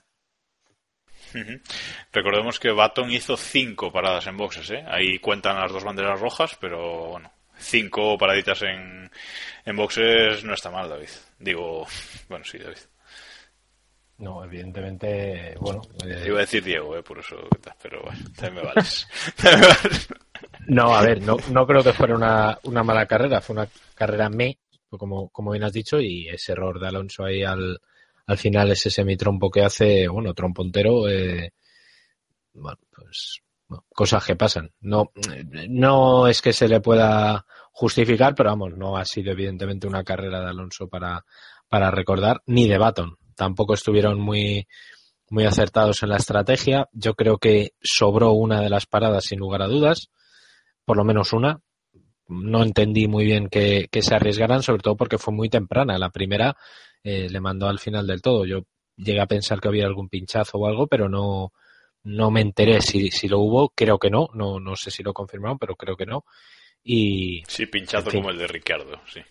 Sí, bueno, sí, eso no lo hemos comentado, pero estuvo bien. Estuvo bien este Horner ahí. No, es que pinchazo, pinchazo el que tengo aquí colgado. O sea, eh, quiero decir, eso no cuela, tío. Eh, pero en fin, sí, sí. Esa es cojonuda, eh, también. No lo vamos a hablar porque no hay tiempo. Pero vamos, entras en un pin lane cerrado, te inventas que tienes un pinchazo, etcétera, y te metes 5 segundos. Pues nada. lo que has ganado, con eso que, eso que me llevo. ¿Eso que te llevas? Eso que te llevas. ¿Sabes qué? Ah, que el semáforo estaba rojo. Bueno, señor guardia, tampoco se ponga así. estaba pinchado. Estaba pinchado. Lo vi en ámbar, claro. sí, sí, sí. Lo vi en ámbar y aceleré. Bueno, en fin. Claro. Eh, y de una cosa lamentable y sensacional, vamos a la más lamentable y sensacional del fin de semana, que es esa retirada de Felipe Massa. Es retirada. retirada Llegó el momento de las odios. Ahí. Vamos. esa retirada en, en- en retrospectiva, Diego, que, que nos decía Iván hace, hace unas carreras, hostiazo de masa y coge el tío y saca la bandera, se la pone en la espalda y venga, a recorrer el pit lane con todo el mundo aplaudiéndole, que digo, pero ¿por qué le dais coba a este tío? que no. ¿Sabes? O sea, mm, Diego, no sé si tienes palabras, yo no tengo, palabras para ese momento. Tengo, tengo palabras. Eh, yo lo resumiría como Felipe Massa se atrevió a hacer lo que Pastor Maldonado no fue capaz. Joder. Que es despedirse como se tiene que despedir, dándose una hostia, que es algo muy característico de él, y sacando la bandera orgulloso de que se ha dado una guaya en la penúltima carrera y en su última carrera de casa. Yo, so- solo Massa podía hacer algo así de, así de lamentable. Para otro momento dejamos si eso, lo de que medio pit lane saliese allí a aplaudirle a Massa, ¿sabes? Que dices tú que si es un piloto que se retira, va, pero es que es Massa, ¿sabes? O sea, allí todo el mundo aplaudiéndole, no sé, pero qué, no sé, fue muy, fue muy Es que-. Es que se da el golpe y ahí os queda eso. No, David, o sea, es que, que Sí, no, no, pero escucha, que lo peor es que antes le habían sancionado al Suno- Es que, a ver, eh, iba a faltar. Bueno, tampoco faltar, faltemos, eh, tampoco faltemos. No voy a faltar, no voy a faltar. Pero es que le sancionaron antes por adelantar en donde el- después de la línea del safety car, que como Antes. Felipe Massa, eso antes, perdón, que como Pero Massa- como es masa, lo entendió al revés. es- sí, vale. Claro, vale. que como, como acaba de empezar en Fórmula 1, ¿sabes? Pues que no se sabe la, la norma. Y yo tengo una teoría muy relacionada a una cosa que ha pasado hoy de por qué le aplaudieron todos los mecánicos. Y es por como lo del anuncio de la lotería. Que le hacen creer que le caen bien, es como lo de la vieja, ¿sabes? Que le dicen, bueno, pues no le vamos a quitar la ilusión. Si la vieja se cree que la toca la lotería, pues para adelante. Entonces los mecánicos le hicieron lo mismo. Le empezaron ahí a aplaudir, ¡eh, qué grande eres, Felipe, qué grande! Y, y dándose codazos. ¿Este quién es? Ni puta idea, tú aplaude. Y para adelante, ¿sabes? Ahí- sí, sí. Una cosa, además es, es el momento drama queen que, que creo que está muy bien definido.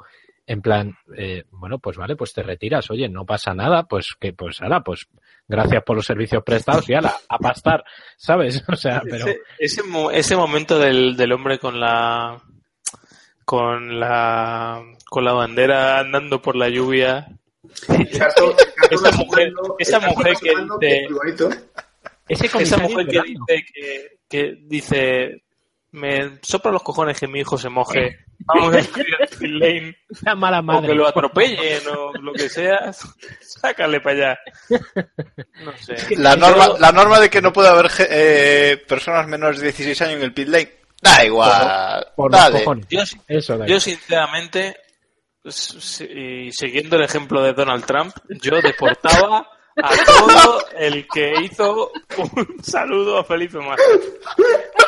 O se emocionó o el que sea yo deportados de la Fórmula 1 Pero, a ver, y en Abu Dhabi un nuevo, un nuevo inicio y hagamos la Fórmula 1 grande de nuevo. Pero, a ver, yo os digo una cosa. Todo esto- Todo esto podría pasar, po- podríamos aceptarlo si cuando llegue el Gran Premio de Abu Dhabi a Felipe Massa ya no le abre el pase en los tornos y ya cuando pregunte le dice, no, no, tú te despediste No. en Brasil, tú ya estás. Ya, que el señor de la entrada le dé una bandera por favor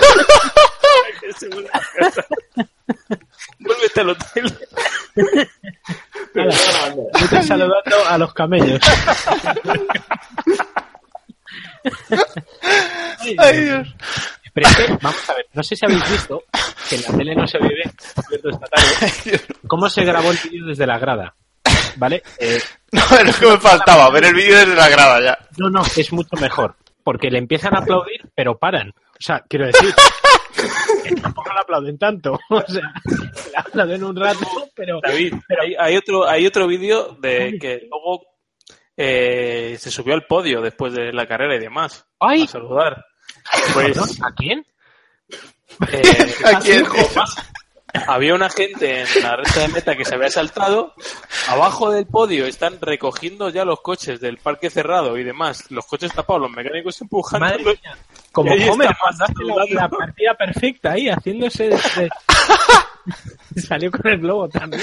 Oye, Le faltó ponerse las camisetas de Felipe Massa, campeón del mundo. Estaban allí en unos cajones. Give me five, ¿sabes? O sea, saca más. Madre mía, madre mía. Madre- Oye, eh, David, ¿se sabe ya cuánto cuánto le pagaron al comisario ese que estaba llorando allí en... No lo sé, es que Paguita recibe seguro. Paguita tiene fijo del Estado brasileño, la madre que me parió, porque...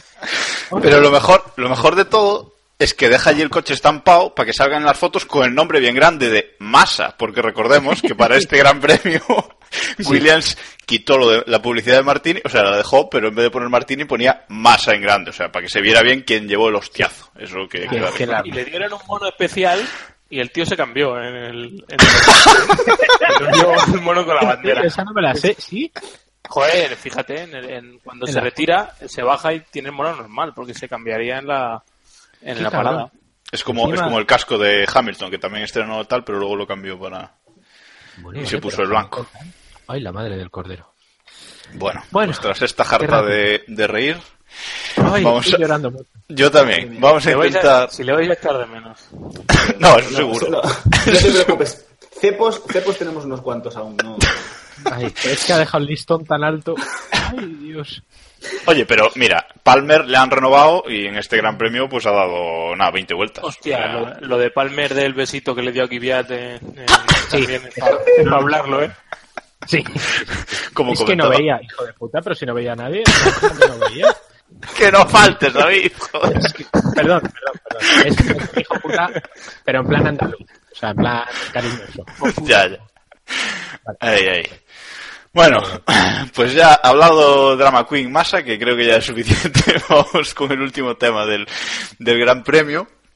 Ay, no vamos a poder recuperarnos de esto, ¿eh? Bueno, eh, y es eh, los equipos, los, mm, los equipos eh, con pocos puntos en, en el mundial o con ninguno, en el caso de, de Sauber, que en esta carrera, pues como suele pasar eh, normalmente, ¿no? Que en, carreras así movidas, en carreras eh, de lluvia, etcétera, etcétera, es donde tienen la oportunidad de la oportunidad de puntuar. Eh, Ocon y Nasser estaban en estaban en los puntos eh, durante gran parte de durante la última parte de la carrera, pero bueno, cuando llegan las remontadas de Ricardo, Verstappen, Alonso, etcétera, pues eh, finalmente solo puede solo puede quedar uno, eh, digamos, y Ocon acaba saliendo de, de los puntos y Felipe Nasser en casa, que este sí es ídolo en casa y a este no lo sacaron a hombros ni con bandera, hace dos puntitos, lo cual sitúa a Sauber eh, ya pidiéndolo ahora también, justo por delante de, Manor en el Mundial. ¿no? Sauber se coloca en décima posición y Manor, con, un, con tan solo un punto, pasa a, a la decimoprimera, a la decimoprimera posición. Yo no creo que nadie en Sauber se esperase, se esperase esto. No, desde luego que pero no. les puede salvar. ¿no? Eh, y además, sí, desde, desde luego, eh, a mitad de carrera con el sitio donde estaba Ocon, hombre, podía prever, ¿no? Que, que se fuera un poco para atrás, pero no parecía que, que fuera a dar ese vuelco y además tan de una forma tan tan cruel si lo ponemos de ese lado, ¿no? Porque además son dos puntos que se llevan que le sirve justo para adelantar a, a, a Manor. Eh, sinceramente, yo creo que Manor eh, se merece más ese puesto que, que Sauber, ¿no? Sobre todo también por apostar por pilotos de calidad, aunque podemos entrar a valorar cuánto hay de que Mercedes los imponga. Pero bueno, al final eh, se han buscado, han trabajado duro, han, han llegado a un acuerdo con Mercedes, etcétera, y, y están progresando y, y Sauber está estancado, ¿no? Está por estar.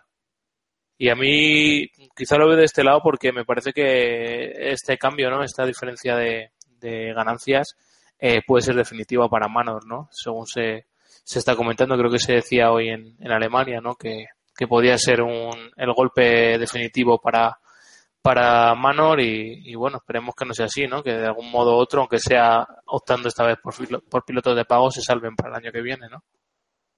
Hombre, yo personalmente, y lo siento por Manor, pero si tengo que elegir, prefiero a Sauber que, que a Manor, no sé, por historia más que nada, no sé, Diego, si piensas igual. Eh, pff, yo HRT.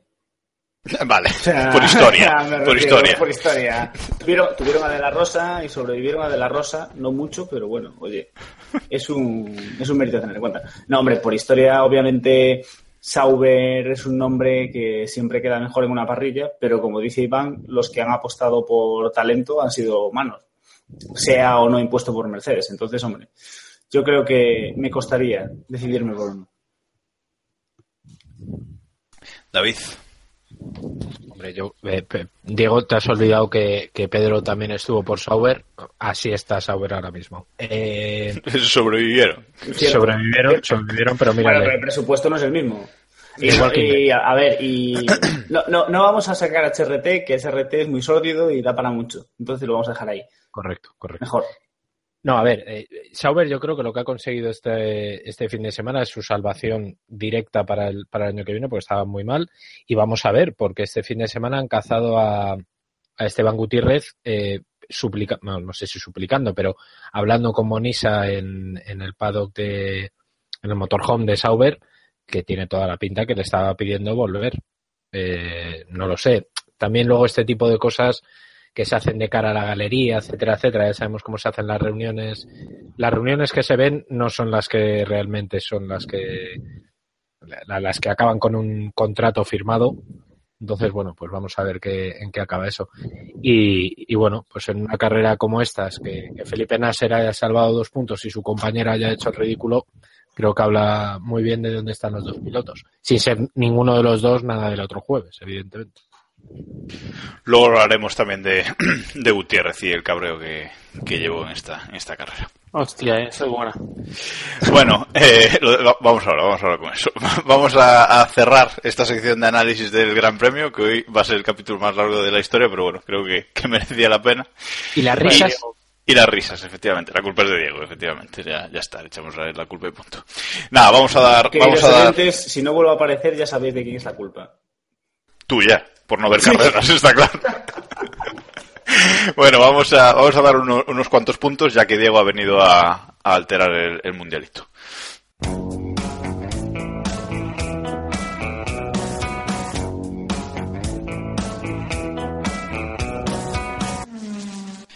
Vamos allá con, con nuestro mundiali- mundialito particular. Ya sabéis que damos 3, 2 y un punto a los pilotos que nos han parecido los mejores del Gran Premio y menos uno al que nos ha parecido el, el peor. Hemos estado a punto de cambiar las normas para darle un 10 a Verstappen directamente en este Gran Premio, pero bueno, vamos a, vamos a mantener las normas estándar de momento, hasta ya veremos a final de, temporada. Bueno, mientras pensáis vuestros puntos, y voy a empezar por ti, Diego, ya que hace mucho que no, que no estás, vamos a recordar que el piloto de la carrera, el premio de piloto de la carrera que, que concede la Fórmula 1 con los votos de, de los televidentes se lo ha llevado, o sorpresa, Max Verstappen, pero bueno, en esta ocasión parece que, que es merecido, así que otro premio más de, de piloto del día para él. Y el premio Bandera Negra de Keep Pushing, que este es más prestigioso, eh, que ponemos en, en Twitter, en nuestra cuenta arroba kppodcast, tras cada, tras cada gran premio. Os hemos dado de opciones para el premio Bandera Negra a Felipe Massa, Kimi Raikkonen o Esteban Gutiérrez, o otra opción como, como siempre. Y se lo ha llevado Esteban Gutiérrez con un 40% de, de los votos, seguido de Massa con un 36%. eh. Ha habido bastantes comentarios eh, esta vez eh, en la opción No otro. la opción otro se ha llevado un 12%, incluso aquí ha habido polémica entre los miembros del Keep Pushing. Casi me despiden, pero bueno, de momento aguanto. Eh, porque bueno, hay que se lo daría a Grosjean, hay que se lo daría también a, a Rosberg, eh, a Charlie Whiting, por supuesto. Ericsson. A a Charlie Whiting se lo dan varios eh, también, a la estrategia de, de Red Bull y me encanta eh, lo que nos dice arroba Guillermo F1 que dice a masa por moñas. Eh, correcto, o sea, eso, eso es- está apoyo la correctísimo. moción. Bueno, bandera negra para Esteban Gutiérrez. Vaya cabreo Iván que se coge cuando tiene que abandonar y se baja del coche. Sí, sí. A mí me parece que el cabreo es por, por lo que es, ¿no? Por el anuncio de, de Magnussen. No sé qué esperaba Gutiérrez. A mí me da bastante pena los periodistas de habla hispana que, que lo defienden por, como ayer, por ejemplo, el mencionado de la Rosa hizo un alegato sobre Gutiérrez eh, recalcando que había quedado 15, cinco veces un décimo o algo así, como si eso fuera la repolla. Y pues nada, a mí me parece que la Fórmula 1 no, no da terceras y cuartas oportunidades y espero que no se la dé a Gutiérrez, sinceramente, porque no creo que haya demostrado nada en todo este tiempo. Así que bueno, no sé si, si engañará a, cual- a a otro piloto, a otro equipo, pero bueno, me parece que, que con Haas se le, se le cierran las puertas, ¿no? Después del numerito que, que montó ayer, ¿no? Si, si esperaba que a lo mejor le dieran una oportunidad, a lo mejor en un futuro, ir a otro equipo y, volver algún día, pues bueno, yo creo que cierra las puertas y es una de esas actitudes que, el- que los equipos se apuntan, ¿no? Lo hablábamos cuando el Gersuari y todos estos rollos de, de que eh, actitudes y comentarios y tal en contra de, de su propio equipo, pues al final los equipos toman nota de eso y esto es un mundo muy hermético, ¿no? Todos se conocen y al final como te pases de listo te toman la matrícula. Un teleñeco enfadado, David. Pensamos que no veríamos esto nunca. Sí, eh, me hubiera gustado oírlo, a ver qué, qué le dijo a, a Gunther Steiner cuando le agarra del brazo a Gunther y le dice a mí no me hables así, niñato, que bueno, esto es Interpretación libre. Interpretación libre abs- absolutamente. Eh, Esto es una recreación. Correcto. pero, pero vamos a ver, es lo que dice Iván. el enfado que tiene Gutiérrez es por todo en general, ¿no? Por cómo le han, le han dejado de lado, pero es que a las pruebas no remitimos. Eh, Gutiérrez ha hecho no solo una mala temporada, es que ha hecho su peor temporada en Fórmula 1 de las dos que lleva, o tres años. O sea, desde que Gutiérrez llegó a Fórmula 1, creo que incluso como probador de Ferrari fue mejor piloto de Fórmula 1 que este año. O sea, eh, es que no, no tiene hueco, ¿no? Y hay gente muy buena atrás que, que, está esperando su hueco, ¿no? Por ejemplo, me viene a la cabeza Alexander Rossi, que es estadounidense y que en Haas encajaría razonablemente bien y sin ser un piloto de estos excepcionales lo haría mejor que Gutiérrez, ¿no? Creo que, que por lo menos no desentonaría, ¿no? Así que bueno, pues un enfado, un enfado comprensible, pero pero bueno, pues que no, no tiene razón de ser. Gutiérrez 0 puntos, Grosjean 29. No hay más preguntas, señoría. Bueno, sí. Bueno, eh, premio bandera negra para Gutiérrez, ya lleva dos esa temporada, también se lo llevó en, en Europa, en el Gran Premio de Europa, en Baku, bueno, en Europa no se lo llevó, se lo llevó en el Gran Premio de Baku. Eh, Estamos con unos tecnicismos tontos. y eh, siguen empatados con cinco premios bandera negra, eh, Vettel y Verstappen, se la van a jugar ahí en, en Abu Dhabi, a ver si, a ver quién se lo lleva finalmente. Bueno, Diego, vamos allá con, con tus puntos, no me enrollo más. Mis puntos. Eh, ah, yo he vuelto porque a mí me han dicho que puedo dar todos los puntos que tengo acumulados. Entonces, creo que me No, salen no, no, no. 23 No, a. Verstappen. No, no, no. eh, Bueno, le vais a dar todos tres a Verstappen, ¿no? Esto ya lo has hecho otra vez, ¿no? Digo, que lo hiciste algún año también. no, no, no, Lo intenté, lo intenté pero nunca me... No, no, No, nunca lo dejaron. Nunca lo- Sí. Vale, tres a El- Verstappen. 20, eh, 3 a Verstappen, le voy a dar 2 a Sainz. Y el puntito, pues por. Pues ni, como no lo tengo muy claro, se lo voy a dar a Hamilton, que al final el hombre, así a lo tonto, pues ha ganado la carrera. ¿Sabes? Sin que nos demos cuenta. La más fácil de los últimos 10 años. O sea que... La más fácil de los últimos Vale. 10 años, que clarísimamente. Y el Y el menos uno. uno. El menos uno. es complicado, pero yo creo que la bandera pesa mucho y se lo voy a dar a masa. es que. Es que. La bandera. Es que. Es que Correcto. es que- no. David. Van a ser muy, muy parecidos a los de Diego. 17 puntos a, a Max Verstappen. Esto es así. Dos puntos se los vamos a dar a, a Hamilton, porque Dios mediante va a ganar este mundial. Y el punto se lo voy a dar a Sainz por. Perdón, se lo voy a dar a Pérez por, por esa. eh, esa estrategia yo creo que estuvo bien y que bueno que al final Que no hemos hablado de él y también hizo, una buena carrera. muy muy bien, una muy muy buena carrera. Y al menos uno se lo voy a ir a Massa por, por el ridiculazo tan absoluto que ha hecho este, este fin de semana. Te digo, Palmer tampoco lo desmerece. ¿El qué? El menos uno. Pero que Massa, vamos a ver, Jacobo. No, no, no, yo, yo digo, bandera. eh. Es que vamos digo. a ver, sacó la bandera. Tú visualiza. Es que. A ver, Vale, es que, vale. a ver, Claro. Iván, tus puntos. Yo le voy a dar, a ver, los tres a, a Verstappen, ¿cómo no? Ah, Hombre, ya le tengo que- puesto los, ya le tengo puesto los tres de cada uno, o sea que no me jodéis. Eh, le voy a dar dos a Sainz porque lo habéis olvidado y le voy a dar uno a Hulkenberg porque podía haber sido su día. Y, y el menos uno se lo voy a dar a, a Grosjean.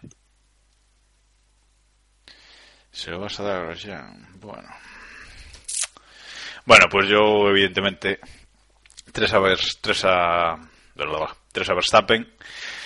Le voy a dar los, los dos a Sainz también. No lo hemos olvidado, ¿eh? que Diego ya le había dado los dos puntos a Iván, pero bueno, tuvo el tuyo.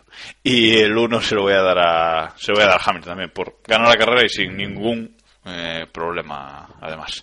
Y mi menos uno se lo voy a dar a Massa, que además con esto se coloca último en el mundialito, entonces me da Vamos. más gusto darle. Vamos. La fiesta de la democracia. Aprende, Hillary. Vamos. Vale, ordenamos el, ordenamos el mundialito y sigue eh, Daniel Ricciardo primero con 63 puntos. Empata Verstappen con Rosberg en la segunda posición con 54 puntos. Y el cuarto sería Hamilton con 49. Alonso está quinto constitucional con 34. Ya muy cerquita Sainz con, con 33. Y por Pregunta abajo... como- rápida. Sí. Si los tres, porque de hoy por supuesto que Diego no va a volver a aparecer, Joder, qué optimista. los tres puntos a, a, Vettel, a Verstappen la semana que viene o dentro de 15 días, ¿puede ganar el mundial? Puede ganar el mundialito. Sí, sí, Puede. sí, sí, sí. Pero, a ver, aparte, esto, esto todos sabemos que hay un capítulo final en el que podemos adulterar el mundialito. Correcto, Es así que- desde, que para eso desde está. siempre. Pero no, ya que estamos con las preguntas, yo tengo otra, que viene un poco Verás. tarde, pero eh, ¿es Felipe Massa el primer piloto de la historia que celebra darse una, una galleta? Porque básicamente lo que hizo fue celebrar... Se lo hizo Ayrton Senna. Sí. Buah. Es, es cosas de, es cosas de brasileños, entonces. Vale, es la imitación de Ayrton Senna. la, imita- la imitación de masa de Ayrton Senna. Bien, bien, bien, bien. Muy hacendado todo. Me, me encanta. bueno, como decía, dejadme hablar. Se coloca Massa último con menos 6 puntos. Le va a costar Dios y ayuda a salir del pozo. Ya puede hacer la carrera de su vida en Abu Dhabi. Que no, que en Abu Dhabi no le dejan entrar, hombre, que no. Es cierto. Que ya se despidió.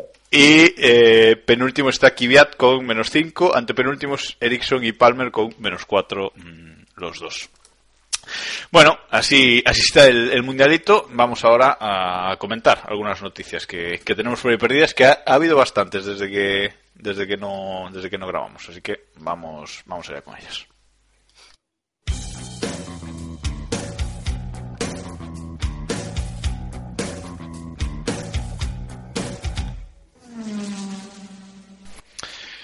Vamos allá con la actualidad, hora y media de podcast, por cierto, nos va a echar iVox, que lo sepáis. Bueno, eh, Te, vamos te allá- paso luego, te paso luego un par de enlaces de podcast de estos de 5 o 6 horas.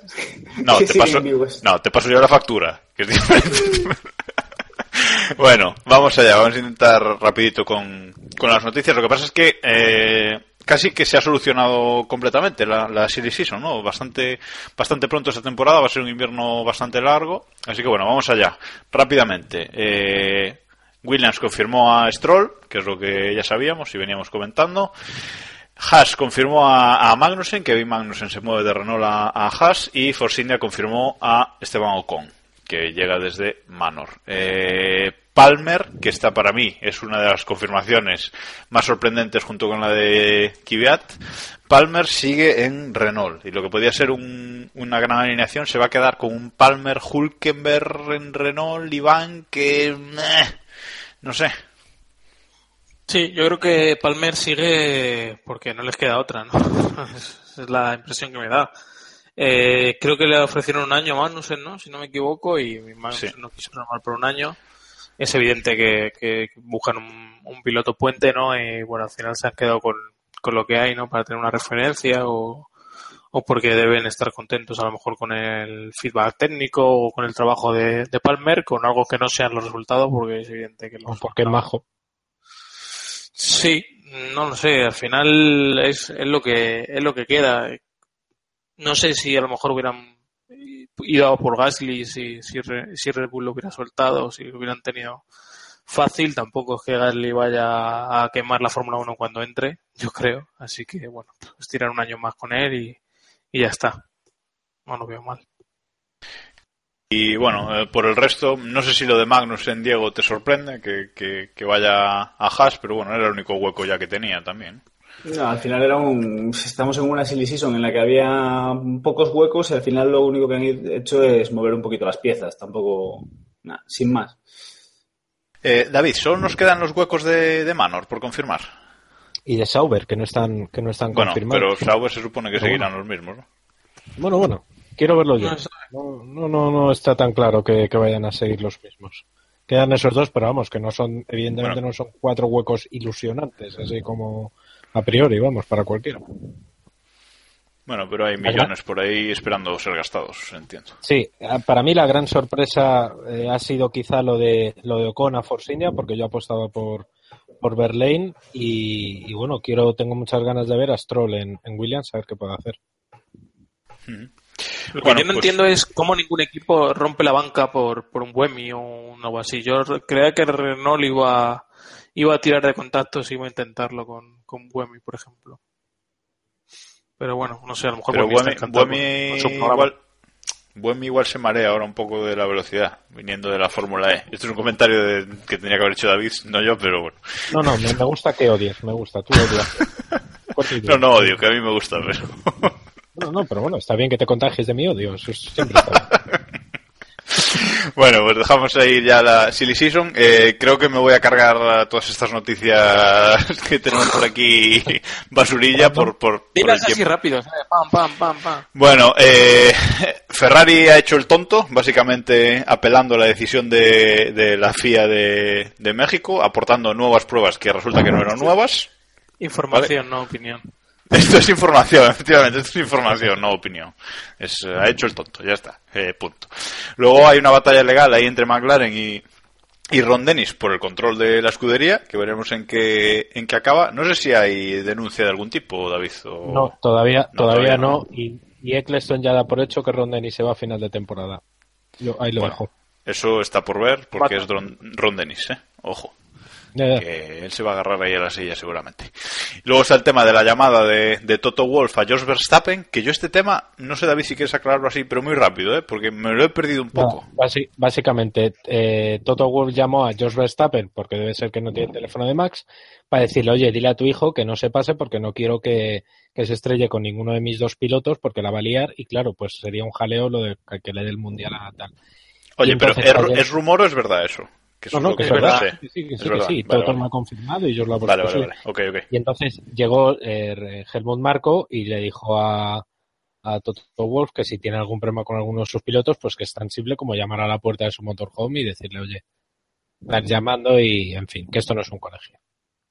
Básicamente. Vale, perfecto, aclarado pues. Y ahora aquí una cosa que me la va a explicar Iván. Pone Pérez, Twitter, Hawkers y el muro. A ver, Iván, explícame esto. ¿Qué noticia Ah, es esta? eh, joder, esta es la que más le iba a gustar a David explicarla. Esta es muy buena. Vale, Pregunta pues-. Pues Eh, a ver, es una- es no os peleéis.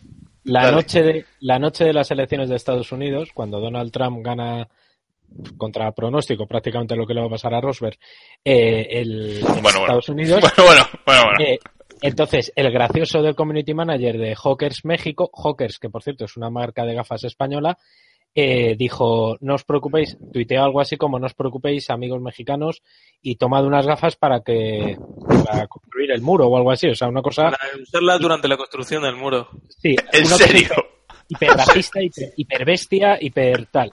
Y entonces, Joder. Sergio, Sergio Pérez, que es muy mexicano él, más mexicano que las enchiladas y los mariachis, pues se cagó en la madre de estos y les dijo, a partir de ahora rompo el contrato de Hawkers. Hawkers ha tenido que salir el community manager a hacer un vídeo, a pedir perdón, la de Dios es Cristo, pero Pérez ha dicho que no, que rompe el contrato y que, y que tal. Y la situación ha acabado con Hawkers tenía ya eh, hechas una tirada de gafas, no sé cuántas tiradas, pero una burrada de tirada, 140.000 gafas, una cosa así. Bueno, Y las los chinos que se las hacen. Bueno, sí, Las lo que hacen sea. en Las Son- funden y hacen otra cosa. No, o sea, no hay tampoco- problema, eso. Correcto. Pero vamos, que se ha liado. Y claro, es que el community manager ha dicho, a ver, tengo que juntar Donald Trump con México con gafas. Pues no se le ha ocurrido. Pues los sí, community managers también habría que meterlos. en una cárcel a todos. Con Felipe más a todos. Con un. Twitter interno. Eso. Para ellos solos. Bueno, pues muy bien. Ahí está la ronda rápida de noticias.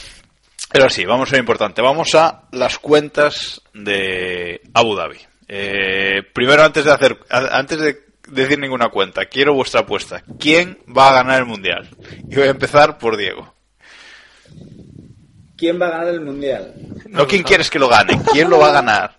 ¿Quién lo va a ganar? Tienes que mojarte, no me vale otra cosa. Tienes que mojarte. Bueno, yo como soy gafe, voy a decir que lo va a ganar Rosberg, a ver si así la... a ver si así lo gana. Consigo que lo gane Hamilton. No, a ver, eh, siendo realistas, eh, y a pesar de que Rosberg sabemos que se hace caquita con la presión, lo tiene muy, muy, muy de cara. Es decir, sería un poco de vergüencita si no lo gana. Iván, Va a ganar Rosberg, yo creo. Yo David. ¿hay fe? Eh, sí, hay fe, Fórmula E, hay. Eh, a- va a ganar Rosberg, va a ganar Rosberg. Ahora, como lo pierda, esa noche me agarro una borrachera de las que hacen. Si no, Vamos. también. Y si no, no, también. También. Para ahogar las penas. Eso. Pues Y yo, Si gana Rosberg, eh, yo quiero decir una cosa. Si gana Rosberg, bien merecido lo tiene. Sí, claro. sí, sí, no, nadie dice que no lo merezca. No, no, es ojo. que eh, este fin, este fin de semana se han leído unas cosas, vamos, yo no sé qué coño quería la gente que hiciera ayer. Rosberg, vamos. Pero bueno, como No, no, hizo, hizo lo que tenía que hacer, eso está, está claro. Y, y- somos los hijos de los highlights de YouTube, en los que todos son tan buenos y nadie conserva y todos se adelantan y corren en lluvia y demás, pues nada. si gana el mundial, está claro que, está claro que, que lo merece ahora. Quien queramos que lo gane es otra cosa. Y yo digo, yo creo que lo va a ganar, que lo va a ganar eh, Hamilton, ya que puede ser el único que, que lo diga. Ah, Eh, un poco por eso, por la presión y porque es Abu Dhabi y en Abu Dhabi pasan cosas raras cuando están los mundiales muy claritos. Pero, a ver, eh, ya no tenemos rusos en la parrilla. Es un dato... bueno, es verdad que, que Kvyat es de la parte norte de. Flash! Pero, pero ya. Se había olvidado de él, se había olvidado de él. Ya hace tanto tiempo que no ve Fórmula 1 que se ha olvidado de Kvyat. No, a lo mejor, a lo mejor no es tanto que yo no vea Fórmula 1 como que Kvyat es un poco irrelevante también, como. ¿Sabes? O sea, eh, Como pare Kvyat delante de Rosberg, vamos a ver. por favor. La última, por vez, favor. la última vez que Diego estuvo aquí, Kvyat llevaba un Red Bull. O sea que que- Un Red Bull, yo creo que llevaba un Toro Rosso, pero antes de irse al Red Bull. Porque, a ver, Ricciardo una estaba en Hispania. Una, una cosa, eh, Fernando Alonso sigue pilotando para Renault, ¿no? sí, venga. Ver, con el Bueno. Y estas cosas. Vamos, vamos, vamos a las cuentas, venga, ahora, ahora sí, yo, yo digo, yo creo que lo va a ganar Hamilton, porque si no, la escena, ¿os imagináis la escena eh, Hamilton ganando la carrera primero en el podio y Rosberg segundo celebrando el mundial? Sí, ¿Os imagináis eso bastante- Sí, sí. Sí. Sí, mola. A ver, mola. El momento de ganar y perder a la vez. Y más a tercero con la bandera. ¿Tú crees que, que Hamilton, si va primero y Rosberg va segundo, Se lo va a lleva, intentar hacer algo? se lo lleva puesto. Sí. Dios mediante. Ese no sube al podio ni para Dios. Se lo lleva puesto. Sería muy Sí, bonito, sí. pero no creo, no creo que, que lo veamos. ¿eh? No. Ojalá, pero no. Es difícil, en esa situación es difícil. Bueno, las cuentas son, si Rosberg sube al podio, básicamente tiene el título ganado, da igual que suba primero, segundo, tercero, y da igual lo que haga eh, Lewis Hamilton. Si Rosberg está en el podio, el mundial es suyo. Ahora, si Hamilton gana la carrera y Rosberg es cuarto, el mundial es para Hamilton. Es decir, Rosberg está obligado, a no ser que abandone Hamilton, evidentemente, está obligado a, a subir al podio. 12 puntos son los que les separan. Recordemos que si empatan, bueno, ahora mismo con esta victoria de Hamilton, si empatan, creo que gana Hamilton, ¿no? Porque tiene más victorias. Tiene 10 victorias. eh, Ah, te, te he puesto un cuadrante en el guion, Jacobo. ¿Me has puesto un cuadrante? Ah, sí, Joder, mira, mira, mira. Sí, señor. sí, señor.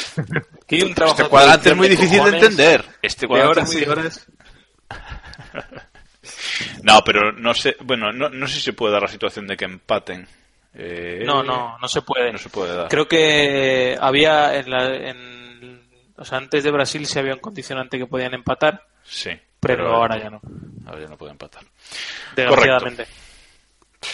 Eh, pues eso, que si... Que nada, que Rosberg tiene que subir al, al, podio, básicamente. No sé si veis alguien mm, capaz, o sea, algún equipo capaz de, de quitar a Rosberg del podio. Es decir, siempre imaginando que Hamilton gana la carrera, porque si no la gana ya la cosa se complica muchísimo.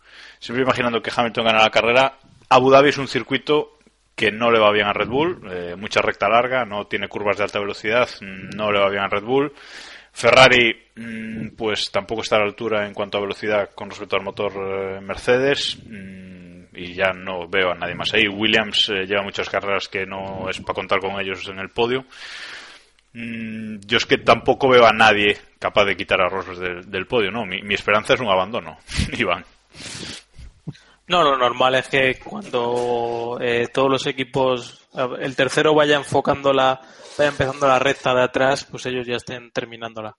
Esa es mi, la primera vuelta, ese es mi, mi pronóstico para, para esta carrera. No creo que haya lucha. Eh, lo- los únicos que podían estar cerca serían con un motor Mercedes, yo creo, y, y Williams eh, se va a ir abajo en cuanto, o sea, no puede, no puede, vamos, es imposible que, que esté cerca.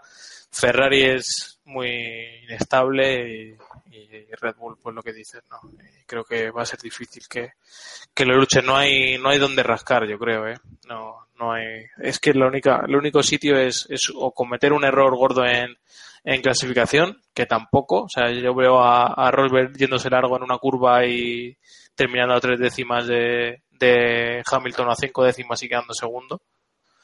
O, o que se le rompa el se le rompa el coche. Es que no, no hay otra o hacer una mala salida que ir adelante pero es que si le hacen una mala salida y le adelantan le va a resultar muy fácil re- recuperar posiciones ¿no? con el DRS y demás en una recta tan enorme y peleando contra un Red Bull seguramente no, queda otra. Y no creo que nadie se ponga tan tan peleagudo no creo que con llamada o sin llamada de Otto Wolff no creo que que Verstappen le cierre por ejemplo para para terminar la carrera ¿sabes? No, no, no, no lo veo eso A no, ser, a no ser que en la salida llegue un rocket por detrás, como decía el otro y se cargue a Rosberg, está la cosa complicada. le ¿eh? puede pasar eso a Hamilton ¿eh?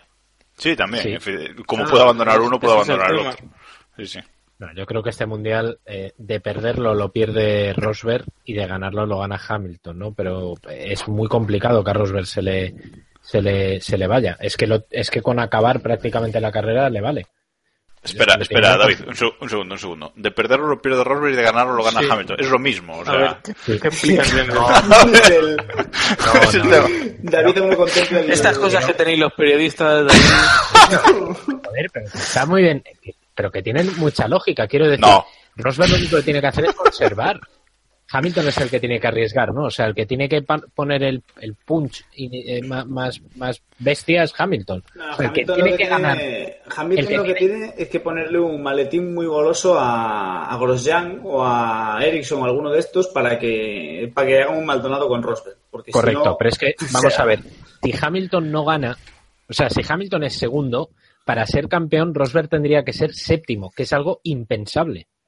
O sea, eh, es que él tiene que ganar, el, el que tiene No, la no, Hamilton tiene que ganar. O sea, esa es la única, Claro. la única opción. O sea, Claro, si claro, gana, claro. Ham- Hamilton No, no. lo dejó ayer claro en, en el podio. O sea, él eh, era su, su guerra ganar y ya está. Y no tenía otra. Claro, es que Pero no. joder, como, como le salga, como le salga a Rosberg esta de, de correr a ser segundo, cuatro carreras seguidas y lo consiga, ole sus huevos también, ¿eh? Porque Sí, que, no, yo, sí, sí. que yo también os digo que si va a ganar el Mundial Rosberg, que lo gane ganando la carrera. ¿eh? No, yo creo que Porque- sería más lógico que para un Nah. piloto así lo gane, lo gane siendo segundo. da igual. Sí, sin duda, ¿eh? Le pega mucho más. No, a ver, que da igual, Todo no, pero lo bonito que es los han ganar. ganado como los han ganado. Ya. Sí. Sí, sí.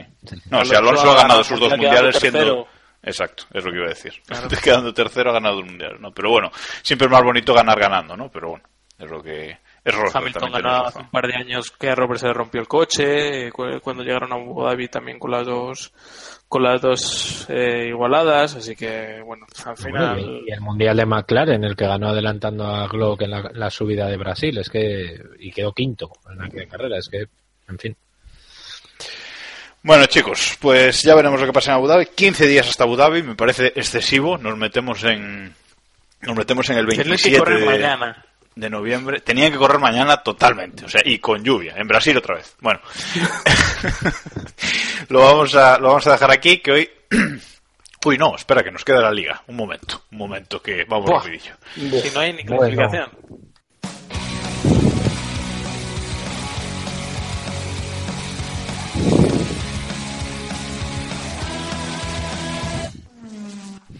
Vamos allá con la Liga Keep Pushing de Autosport, el Grand Prix Predictor. Eh, que el señor que pica las Exceles da para meter los puntos eh, se ha olvidado. Se ha olvidado hoy y no hay clasificación del, del Gran Premio de Brasil.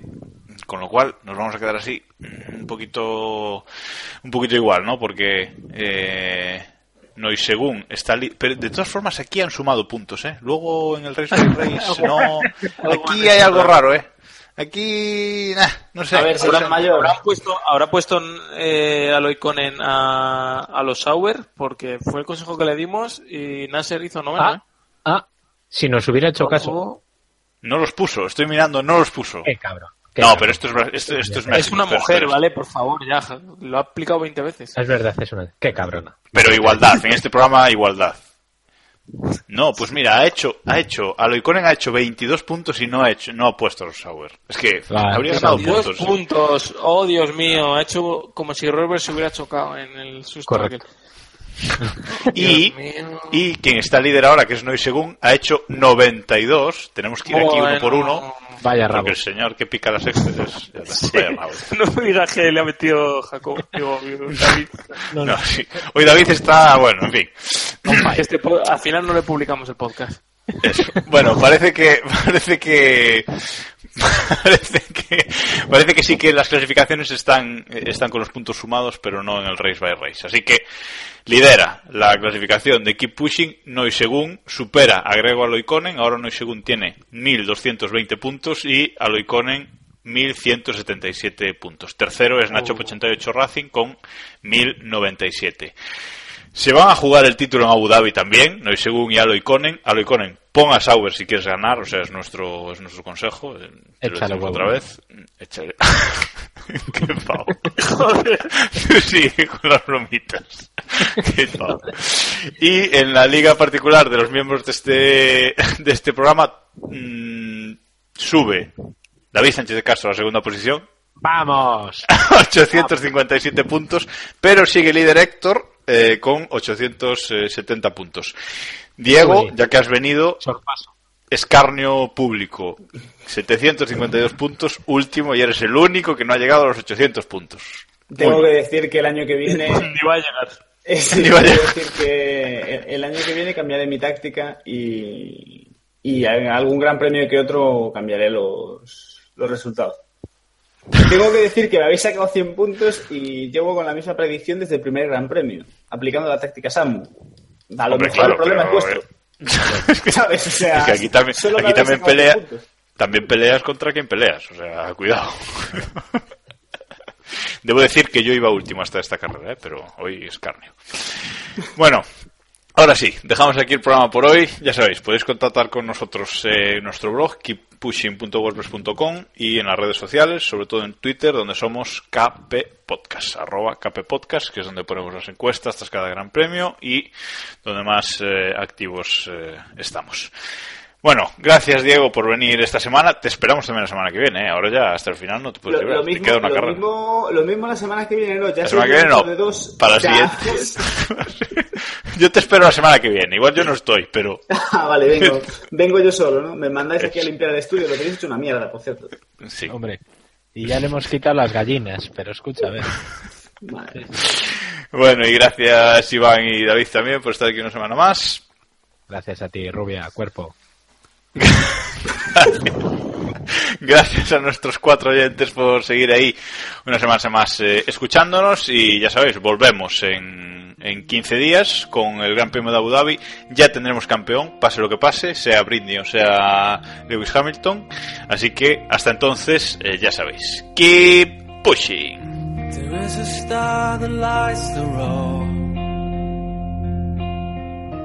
Will it take me to the end? Well, I don't know.